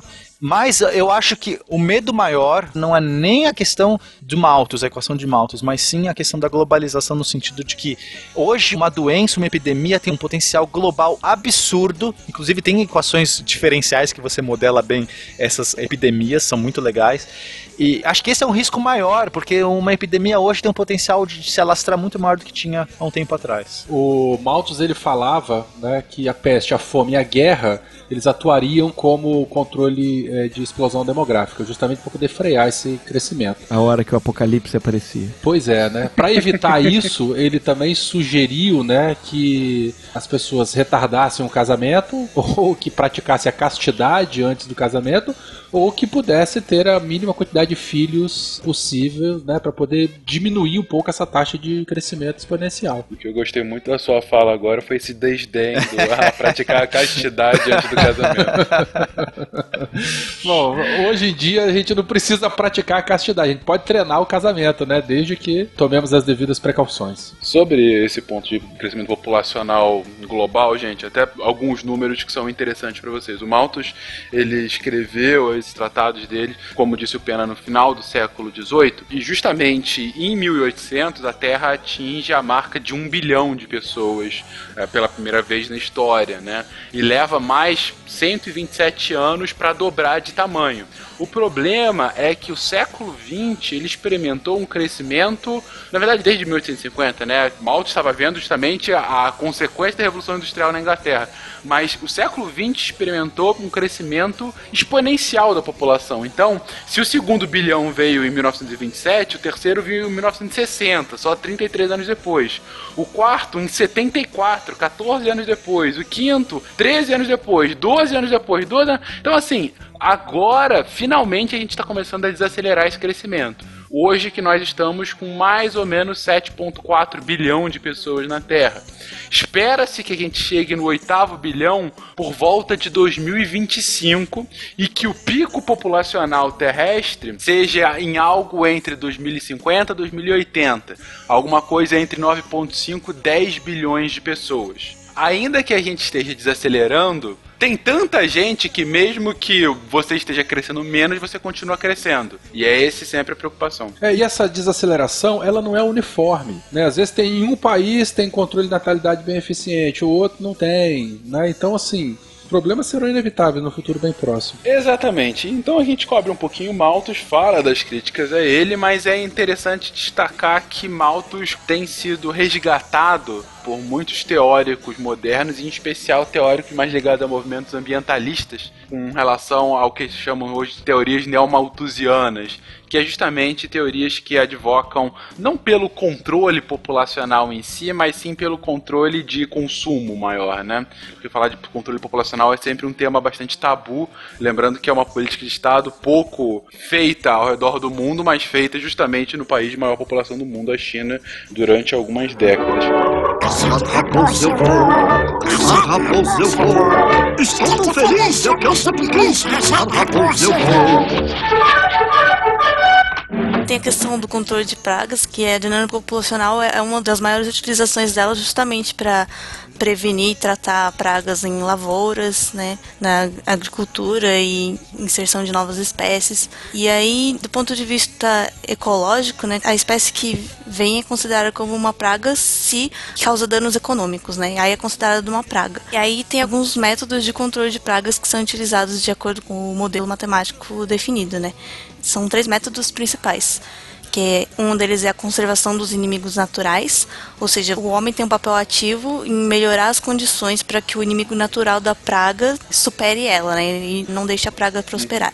Outro é o controle biológico clássico, que é perigoso também, que é você introduzir outros organismos que caçem essa praga, né? Ou que acabem com essa praga. E aí tem o problema que pode ser um organismo exótico que você não conhece como ele se nesse ambiente, por isso tem a modelagem, mas a modelagem pode ter erros, né? E o terceiro tipo de controle de praga é fazer um aumento dos inimigos naturais. Então, é um inimigo natural, não é um exótico que você trouxe, mas você faz um controle para aumentar a população do inimigo natural e aí diminuir a praga. A diferença com o primeiro método que é para conservar o nível natural que já está inibindo a praga e esse terceiro método é aumentar os inimigos naturais. Sobre essa questão, essa segundo, uma referência pop para quem se lembra do controle biológico clássico e da introdução de organismos exóticos. É um episódio, tô tentando lembrar o nome do episódio aqui, não vou lembrar, do de Simpsons, em que o Bart ele cria passarinhos que na verdade eram lagartos e que aí começam a comer as pombas. E aí para resolver o problema, eles colocam cobras que comem os lagartos, que começam a infestar a cidade e aí fala: "Ah, mas podem ficar tranquilo que agora a gente tá já soltando ursos para comer essas cobras". E aí, mas o que a gente vai fazer com os ursos aí? Alguma outra coisa bizarra, sabe? Ah, a gente deixa para caça depois, sabe? Mas era bem nessa vibe de como um problema pode piorar exponencialmente, né? É, e tem uma curiosidade que tem lá naquela região de Fukushima onde teve o vazamento das usinas por causa do tsunami, tá tendo uma praga de javalis radioativos. Que que assim tem, naquela região e naquela região é, javali é porco do mato assim né é comum e como eles é, aparentemente são resistentes à radiação, né, mais resistentes, eles estão se proliferando muito. E como eles estão radioativos, né, as pessoas não podem caçar nem consumir a carne e também não tem como se desfazer delas. Assim. Então eles até têm um programa lá de caçar os javalis, mas para matar, né, não para comer, claro. Só que eles não têm onde se desfazer das carcaças, tem que levar para um lugar específico lá que queima, não sei o que que faz, também não pode queimar. E aí estão tendo esse problema aí que não sabem o que fazer com os javalis. Por que, que não me surpreende uma praga de javalis radioativos justamente no Japão, né? são pokémons, são pokémon. Olha só, hein? Só dando um outro exemplo, né, com relação à pesca também, esses modelos matemáticos simples de regressão, eles também são muito utilizados para cultivo de organismos em cativeiro. Então, assim, se a gente já vai observando a taxa de crescimento, por exemplo, o crescimento de concha e biomassa de mexilhões, né, o perna-perna, o sururu, o mexilhão, em cativeiro, chega uma hora que o crescimento dele já fica numa assíntota, né? Ele já, já começa a se estabilizar. Então manter isso nas estruturas, nos flutuantes, né, nos long lines, é prejuízo para o aquicultor. Então assim, dá para monitorar o tipo de crescimento dele e saber justamente qual seria, através dessa relação, né, peso e comprimento da concha, para saber qual a época ideal para retirada. Para nem retirar antes, porque ele poderia assimilar mais biomassa e ficar num valor comercial melhor, e nem deixar ele tempo demais em que o agricultor começaria a ter prejuízo com o cultivo. Então é uma aplicação bem prática, assim, de modelos bem simples, de modelos matemáticos. Excelente. Passando para outro aspecto que utiliza bastante essas biomatemáticas, também é o estudo de doenças, né, de comportamento de vírus, por exemplo, o vírus do HIV. Apesar de já terem avançado bastante no estudo da doença e no combate da AIDS, a gente ainda não compreende completamente como funciona a evolução e a variabilidade desse vírus, né? Então a gente usa modelos matemáticos para explorar como as populações de vírus e a quantidade de células do sistema imunológico variam em relação uma outra em circunstâncias diferentes, né? Então, usando esses modelos, a gente consegue definir melhor as estratégias de terapia, né? De quanta droga vai administrar, quando que precisa. É, inclusive modelando matematicamente até relação a efeito de cada tipo de droga, cada tipo de medicamento, eles conseguem chegar no, no equilíbrio ali, na quantidade correta de cada medicamento, de cada droga que tem que ser ministrada para fazer o tratamento. Esse tratamento que eles fazem com coquetel, né? Com coquetel de medicamentos para HIV, é basicamente resultado aí de modelo matemático. Sim, aí inclusive a, a infecção causada pelo vírus da AIDS tem várias características que podem ser quantificadas, né? Por exemplo, tem a medida de tempo que demora aproximadamente 10 anos entre a infecção, o contato com o vírus, né? E o princípio do quadro de AIDS mesmo. E a razão desse período de tempo ainda não é conhecida, mas pode estar ligado ao número de células do sistema imunológico e como eles se relacionam com o vírus. Sobre esse tema, gente, a gente convida você, ouvinte novo, a voltar aos primórdios do SciCast, no programa 3 e 4, quando tudo era grama, tudo era mato ainda aqui, é, em que foi falado sobre AIDS, foi falado sobre HIV. Na verdade, foi falado num tempo em que nenhuma pessoa que está nesse episódio já estava no SciCast. Vocês veem que realmente já faz algum tempinho. Mas o episódio é bem interessante. É, sugiro que ouçam. E é bom falar também que essa parte também da, da matemática ajuda na parte da prevenção do HIV, né? E quanto mais matemática a pessoa estuda, mais livre da doença ela fica. Menor chance de contato ela, ela acaba tendo. É, se expõe menos, né? É, muito menos, muito menos. Quanto mais tu tá em casa, cabeça enfiada de matemática avançada, mais, mais seguro tu tá. É o estereótipo. Eu tenho só uma referência de epidemiologia usando modelos matemáticos, que é o aplicativo Plague Inc. Jogaram, conhece? Ah, sim. Sim, sim, o Então, jogo, né? Isso, É. a gente coloca lá, nós somos um, um vírus, uma bactéria filha da puta, e a ideia é matar toda a população humana. É excelente, cara, muito é legal. muito bom, é muito bom mesmo, e assim, é, resume um pouco essa questão de, de variáveis e tal, isso tudo aí que a Uhum. gente falou aí ao longo do, do programa de hoje. Dá pra colocar em prática alguns conceitos. É, acho que é só importante citar que tem os modelos epidemiológicos, né? São os que são mais urgentes de se ter sem precisar ter a medida, né? Porque você perceber qual é o padrão que ela vai tomar, quais são as pessoas que estão suscetíveis, que já podem tomar alguma previdência, né? Exato. Ah, acho que vai, pegando isso, falar da vacinação, que nunca é demais. Pessoal, vacinem. Quando a gente vacina, a gente está protegendo. Tem uma massa crítica de vacinados que é necessário para que você consiga ter uma imunidade numa população. Então, pare com essa bobagem de ah, não, vacina pode dar. Não, a chance de dar merda é muito menor, mas muito menor do que a chance de você ser infectado e se dar mal. Acreditem nisso, não caiam nessas falácias bobas. Vacinem seus filhos, por favor. E aí eu faço o mesmo convite que fiz alguns casts atrás. Você, nobre amigo, que não gosta, não acredita na vacinação, acha que é uma conspiração do governo, seja lá qual é o seu argumento, eu convido você a colocar estudos científicos no comentário desse post, contradizendo todas as provas, ao meu ver, ao ver do SciCast, refutáveis sobre as vantagens da vacinação. Então, por favor, comentem sobre isso e não façam merda, eu só peço isso. Vocês sabem que o Jim Kell é humorista, né, gente? E pra fechar, gente, um ponto que a gente citou muito no início, inclusive, foi a frase inicial da Natália, mas que a gente não pode deixar de comentar aqui pra fechar de fato esse tema, né? Que é sobre a imperfeição do modelo. Acho que ficou bem claro o tempo todo na nossa fala aqui que os modelos são ideais que tentam se aproximar cada vez mais dessa realidade idealizada. Mas são ainda modelos. São ainda artificialidades tentando entender a, a natureza, mas tá claro que a perfeição continua sendo um ideal. Assim como a verdade, a perfeição é um ideal inatingível. Ah, tem uma citação do, de George Box, né, que fala assim: lembre-se que todos os modelos são errados. A questão prática é quão errados eles têm de estar para deixarem de ser úteis. Excepcional. É, excelente. É, e outra coisa assim, você falou que ah, a gente busca a perfeição, quanto mais perfeito o modelo estiver melhor, não necessariamente, assim, depende do seu, eh, da sua definição de perfeição. É que assim, você tem assim uma base de dados enorme, e aí você vai criar um modelo a partir desses dados. Se você modelar ele perfeitamente, esse modelo vai encaixar perfeitamente nesses dados e só nesses dados. Então, se você tiver um dado a mais que é um pouquinho fora, o seu modelo não vai considerar isso. Então, é interessante que tenha um mínimo de erro para você poder generalizar o modelo. Acho que a questão aí é se você conseguisse entender todas as variáveis do modelo, aí ele seria pleno para uma, uma outra circunstância, você teria um outro parâmetro. O problema é que muitas vezes a gente não tem o conhecimento pleno de todas as variáveis. Então, às vezes, sim, né, como a Nath falou, você tem um modelo um pouco mais genérico, ele é mais útil se você quiser fazer generalidades.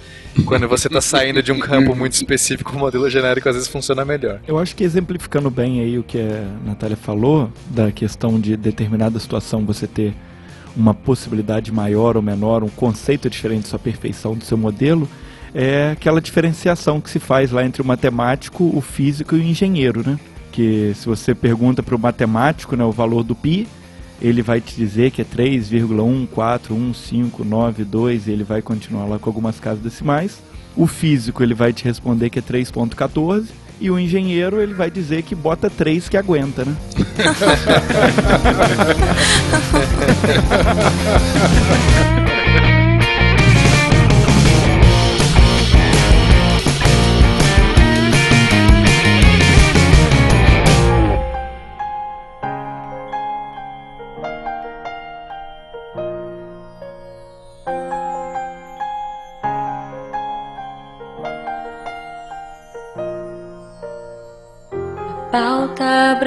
brilhando no drive, sem piadas pra seguir. A gente procrastinando e o Tari está aqui. O cronograma vem chegando e já nem sei. Não consegui fugir, bem que eu tentei. Não podem rir, não podem ver. Sempre um bom podcast tem que ser. Mas essa pauta não tem fim. Como assim? Taricou, taricou. Não podemos mais zoar. Taricou, taricou. É tempo de chorar.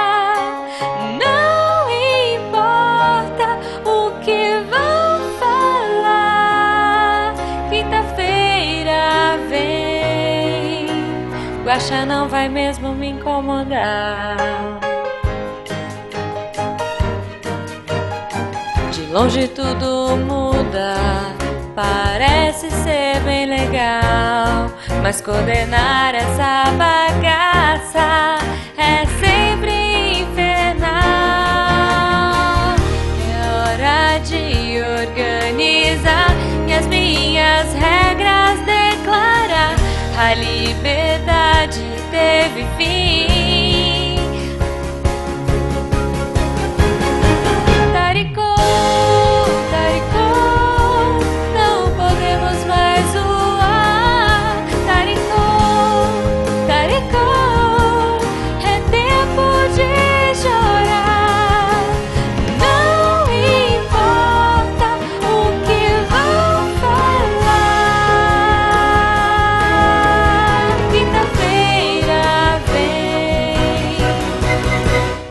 Post tem que estar certinho no ar.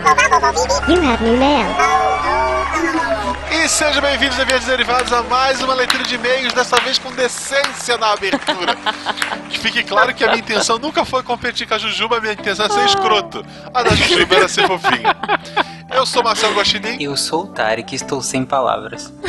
Só sei sentir nesse momento. Eu sou Jujuba. E eu sou o Fencas aplaudindo de pé aqui essa nova versão de Taricou. Jujuba Device 2016, hein? Vamos lá. 2017, né? Opa, Esse ano não tem mais? Acho que não, né? não, eu fiquei tão empolgada no fim de semana. Eu tinha tanta coisa pra fazer, mas eu fiquei vendo os comentários subindo e falando, cara, vai dar certo, sabe? Vai dar certo? e aí não, comecei- vai dar eu comecei a errado, você quer pensar. dizer. Depende muito do ponto de vista, cara. Exato. Eu é que não vou ter que me vestir de Elsa, Tarek. Então pra mim deu muito certo. É, porque pra ti seria terrível, né, esse vestido de ela. É. É, não, não. Tá bom, vai. É, é legal que quando eu fiz o desafio, o desafio não foi planejado nos e-mails Não, lançados. Não foi. Eu, eu, no, no final dos e-mails eu simplesmente lancei sabendo que o Tarek não ia topar. Sabendo nunca que ele vai topar com isso. Não, mas eu, eu não topei de cara. Se vocês perceberem, eu relutei. Eu fiquei, eu ainda fiquei pensando, não, 100 individuais e tal, aí a gente pode dar um jeito de relativizar e não. Ah, já tá acabando os e-mails, já tava tarde, vai, vai, vai. Quando eu vi que sexta-feira já tinham, sei lá, 50 e tanto, e hoje já tem mais de 160 comentários, eu quero morrer. Ai, cara. É assim, a gente tá gravando mais cedo essa semana, porque eu viajo pro Rio amanhã. Sim. Vou passar tanto e-mail semana que vem, não tem eu, vocês podem pular, não precisa nem ouvir. Ah, vá. É, Vai ser lindo, né? Ah, pronto. Humildão você. É, mas é que eu vou estar de férias, vou estar no Rio de Janeiro e tal, e prometi pra Beta que eu vou ficar duas semanas sem gravar podcast, já tô pronto pra receber aquele, como é que é, o cara quando larga a droga, o... Abstine- Síndrome de abstinência. Ih, síndrome de abstinência, vai, vai, vai ser foda. Caraca, os e-mails da semana que vem, gente. Espera. Olha Ih, só, olha aí, covarde, olha vai me atacar porque eu não tava me defender. Covarde, vai estar em casa. Fiquei curiosa, fiquei curiosa. Ó, enquanto vocês falam, mais um comentário subiu aqui, tá? No site do Deviante, só pra dizer. Então, a, a foto tá no post anterior ou nesse post, Tarek? No próximo post. E, obviamente, gente, no Instagram, Não, em todas as redes sociais. exato, e de todas, todas as formas nossas- possíveis. Ah, é, provavelmente no- na semana que vem por questões de logística. É. Assim, Eu, eu, eu vou bater a foto hoje ou amanhã, mas então eu vou segurar. Bater a Ah, foto. então Não, ok. então. Tecnicamente, na verdade, ainda não chegou ao que foi pedido. Nesse exato momento, a gente tá com 95 é, comentaristas É, únicos. individuais. né? Exatamente. É, Mas vai, individuais. mas vai. Mas vai chegar. Gente, o negócio se profissionalizou tanto que eu fiz uma tabelinha no Excel Foi. e tô anotando aqui pra tirar todas as duplicatas pra ter a prova. Tá tendo auditoria, O auditoria. negócio ficou sério aqui. Exatamente. A, a, a Marlene, é, eu, eu- hoje no Twitter eu até comentei que a Marlene era louca dos app, dos aplicativos. O, o Fernando é o louco dos Excel. Ele é, É? cara. Vou abrir o Excel aqui. Ele, ele quer o Excel pra tudo. Gente. Ele faz com Excel o que eu faço com regra de três. Eu, eu, de fato, uso muito. Pra mim, matemática é regra de três. Mas não mudemos o foco. O foco aqui são fotos A constrangedoras. ideia é ser rápido hoje, né? Exatamente. Vamos fazer o seguinte, em agosto, quando eu voltar de férias, porque a gente não faz isso toda semana, vai ficar uma loucura, mas uma vez por mês, vamos fazer um desafio. Então, vão comentando, continuem comentando bastante, mas em agosto vamos propor um desafio. Postem ideias, acho que Fencas vestido de mulher gata seria excelente, mas postem ideias nos comentários. Com. Não, certeza. não, não, não, não, não.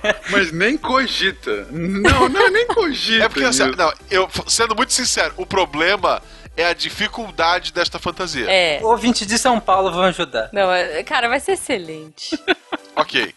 Então, dê ideias. Em agosto, Jujuba e Fencas serão ah, meu desafiados. Deus. Tá bom, eu topo qualquer. Não, qualquer Opa! coisa também. Gente, lembrando. está gravado. Peraí, lembrando, né? Não vamos zoar o amiguinho, não vamos zoar o coleguinha. Ah, não vamos zoar. Elza tá de boa. É. Não, mas olha só, antes de qualquer comentário, nude só do Guaxa, tá? Ponto. Não, senhora. Não, senhora. Não, senhora. Não, senhora. Só no Snapchat. Ai, Olha senhor. só, gente. Seguindo aqui, o SciCast faz parte do Portal Deviante. Eu aconselho vocês a, a desassinarem seus feeds e pegarem só o feed do Portal Deviante, onde você vai receber os três podcasts da nossa casa. Eu já fiz isso, é uma liberdade muito grande, só atualizo o feed de uma vez. Nesse mesmo feed vai estar vindo o SciCast, esse podcast que vocês estão ouvindo agora. O Meia Lua Cast é um podcast excelente sobre games com pessoas que entendem do que estão falando e não só gritando e, sei lá, e matando a língua portuguesa. É um pessoal que fala muito melhor do que eu e eles estão num podcast de videogame, gente. Videogame literatura. Tudo, tudo. Ele vai falar de Darksiders, vai ter um maluco citando a Bíblia, falando dos quatro cavaleiros do Apocalipse, como isso é citado lá, das referências que o jogo tem em relação à Bíblia, a outras mitologias. Tá até os, os corvos de Odin falando de não sei quem que recebia o chamado dos espíritos. Então, escutem porque eles conseguem falar de videogames de uma forma inteligentíssima. Às vezes eles trazem, tipo, Fencas, leva alguém daqui, a gente. Obrigado. Mas o podcast que o Fencas fez eu não ouvi ainda, então não posso comentar, mas deve estar excelente. Sim. É um podcast que eu recomendo. E o nosso podcast spin-off principal da casa, o Missangas, também vai estar nesse feed. É um podcast, por enquanto, quinzenal, ele é de 30 minutos. Engraçadíssimo sempre, tem essa pegada do SciCast sem o Tarim. É, é- é um ótimo resumo, é um ótimo resumo. Ok, boa, boa. Gente, enquanto vocês falam, mais um comentário, tá? Só pra dizer. Escutem, assim, eu fiz isso, eu desassinei os, os feeds individuais, botei um feed só, o do Portal do Aviante, vem os três podcasts. Além disso, tem um podcast que não tem feed nenhum, ele tá no YouTube, então ele não é um podcast. Mas quem quiser ouvir, tem um Depois da Aula, já estamos no segundo episódio, que é basicamente uma conversa de 15 minutos entre nós quatro falando de bobagem. O primeiro episódio foi sobre Pokémon GO, o segundo episódio eu não posso dizer ainda porque o Tarek não sabe o tema e a gente É, vai e ele tá comentar com ele mais por causa tarde. disso. A gente vai gravar logo depois des- desses e-mails. O próximo tema será coentro, gente. Eu vou Dito entregar tudo já. isso, Jujuba, por favor, lê o primeiro comentário. Eu vou ler a mensagem do post da Calista Jubilee, ou Jubilê, não sei. Primeiro comentário no SciCast, só pra ver o Tarek e o Guacha de Elsa. Acho excelente, obrigada, Calista. Mas falando sério, sou a rainha da procrastinação. Principalmente quando é pra sair. Devido a uma depressão, fiquei com um pouco de fobia de pessoas e com certos problemas pra sair de casa. Então estou sempre no deadline, sempre correndo. Assim, não fico ansiosa por ficar muito tempo em meio à multidão. Agora mesmo tenho que ir na ótica pegar meu óculos, ir ao médico e estou aqui procrastinando e deixando pra sair na última hora. E pra acabar com a briga Guache e Tarik, eu sou Tim Jujuba. Olha aí que pessoa maravilhosa, Calista. Muito obrigada. Eu já te respondi lá, mas assim, muito obrigada. E realmente, é, essa coisa de fobia. Eu também tenho fobia É, de então, essa pessoas. coisa de fobia é, é séria. Tem gente que. Eu também. Que realmente, assim, eu, eu nem sei, será que isso seria procrastinar, Tarik? Ah, sim, sim, porque gera evitando- procrastinação. Ela é quase um reforço negativo, né? Toda vez que ela vai eh, ter a experiência da convivência com muitas pessoas e, e em am- ambientes com muitas pessoas, acaba que é tão frustrante muitas vezes que ela vai procrastinando a próxima vez, entendeu? Entendi. Quase como um reforço negativo toda vez que ela tem, entra em contato. Entendi, entendi. É, o que eu faço, basicamente.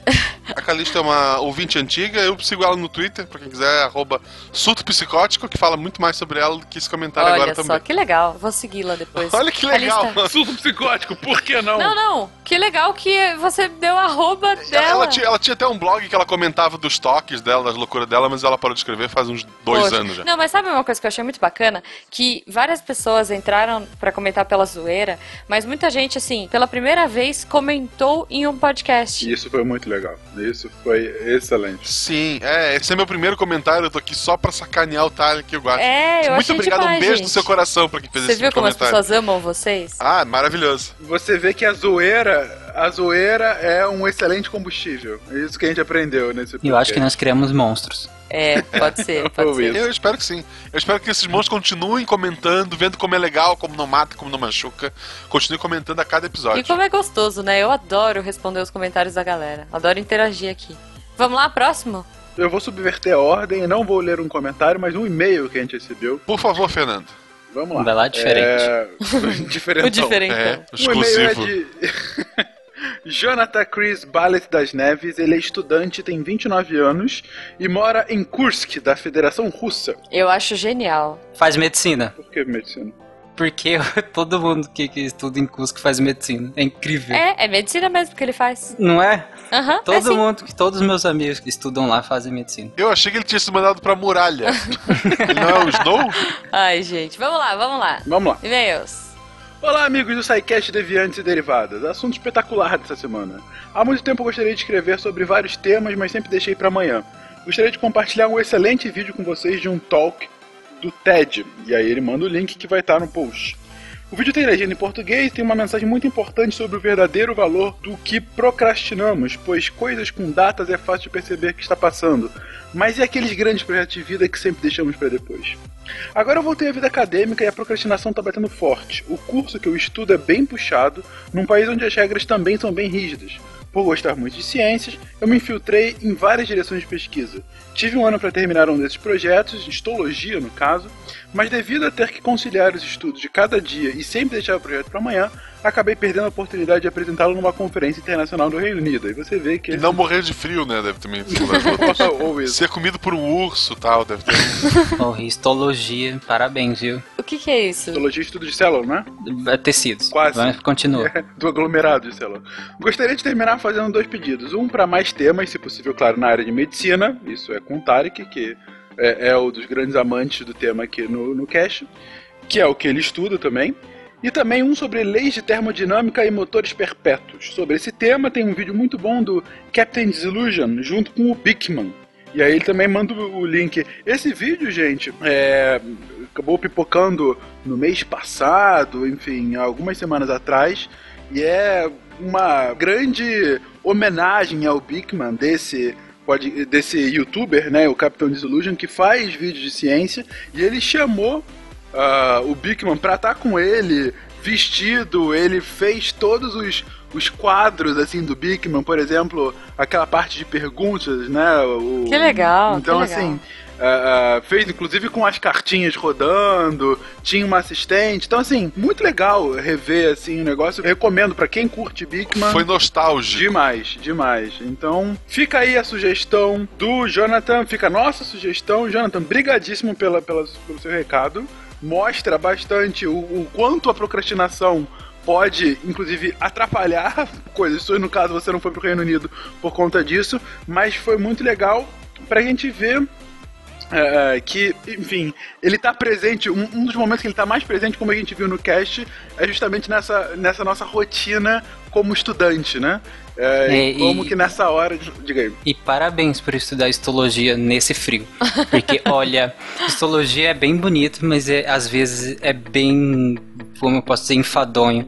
Porque a histologia é basicamente o estudo microscópico né, de tecidos e os seus constituintes e a evolução deles. Então você tem que ficar muito tempo sentado no microscópio olhando. E às vezes, depois de, um, de horas olhando aquilo, você não vê mais a diferença de, de um tecido de transição pseudo-estratificado para um tecido de transição queratinizado, enfim, cara, é, às vezes é, é, é bem chatinho. Eu imagino. Ah, eu acho legal, mas eu entendo que quem acha chato. Ele recomendou um vídeo do TED. Sempre que alguém me recomenda um TED, eu penso naquele urso do filme. Esse cara, tem uns pelos falando palavrão, ai, cara. Ai, ai. E o comentário que eu escolhi para ler é o da Ana Rocha Curata. Ela escreveu: Taricou, Taricou, Queremos cos pobre, ela botou a hashtag. Gente, esse podcast esclareceu muitas coisas na minha vida acadêmica e eu só me formei graças à técnica do Pomodoro, que eu não sabia que tinha esse nome. Como é que é essa? Ela come extrato tomate? Não, eu lembro que o Tarek explicou você trabalha 5 minutos e descansa 20, é o que eu faço. É quase isso. é quase isso, Guaxa. É quase não é isso. bem assim, mas ok.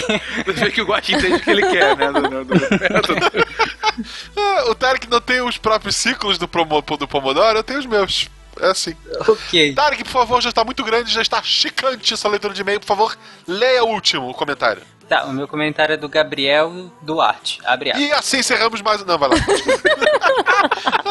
Não procrastinei e comentei. Depois de muito procrastinar com este episódio, tomei algumas atitudes para ser mais efetivo nas minhas tarefas mais Pomodoro e aplicativo de lista de tarefas. Obrigado sempre pelo conteúdo. Fecha aspas, Gabriel. Boa, Gabriel. Boa, Gabriel. Cara, aplicativo de lista de coisas, vocês não têm noção do quanto isso muda a vida. Muda, muda a vida. E, e aí, eu sempre deixo a minha dica: use o Abitica, RPG Rabbit, porque é extremamente divertido. Ainda mais se você tiver uma guilda maluca que nem a do Missangas. Catim! Olha, propaganda, mais uma propaganda de que a Jujuba começa a falar. Pessoal, comentem no site, por favor, que não fique só pelo nosso Cos Pobre. É, continuem comentando, participem das discussões.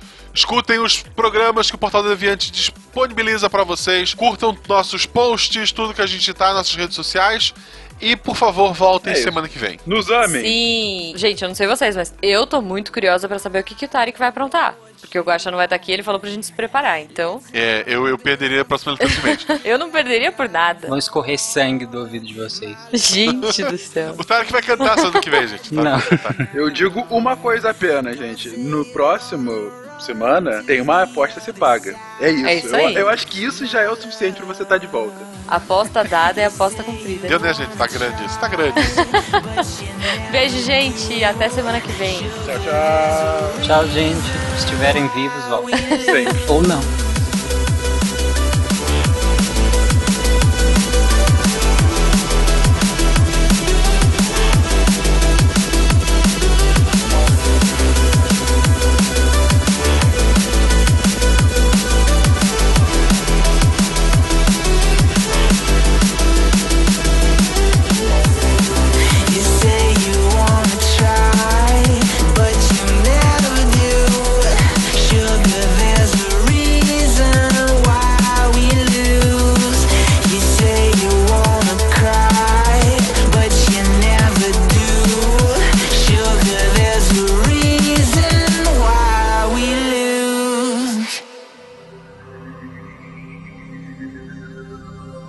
Se a ciência não for divertida, tem alguma coisa errada.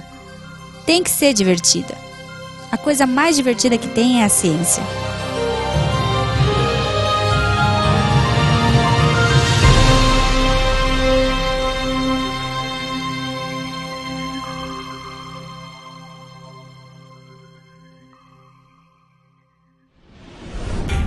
Este programa foi editado por Tapcast. Edições e produções de podcast.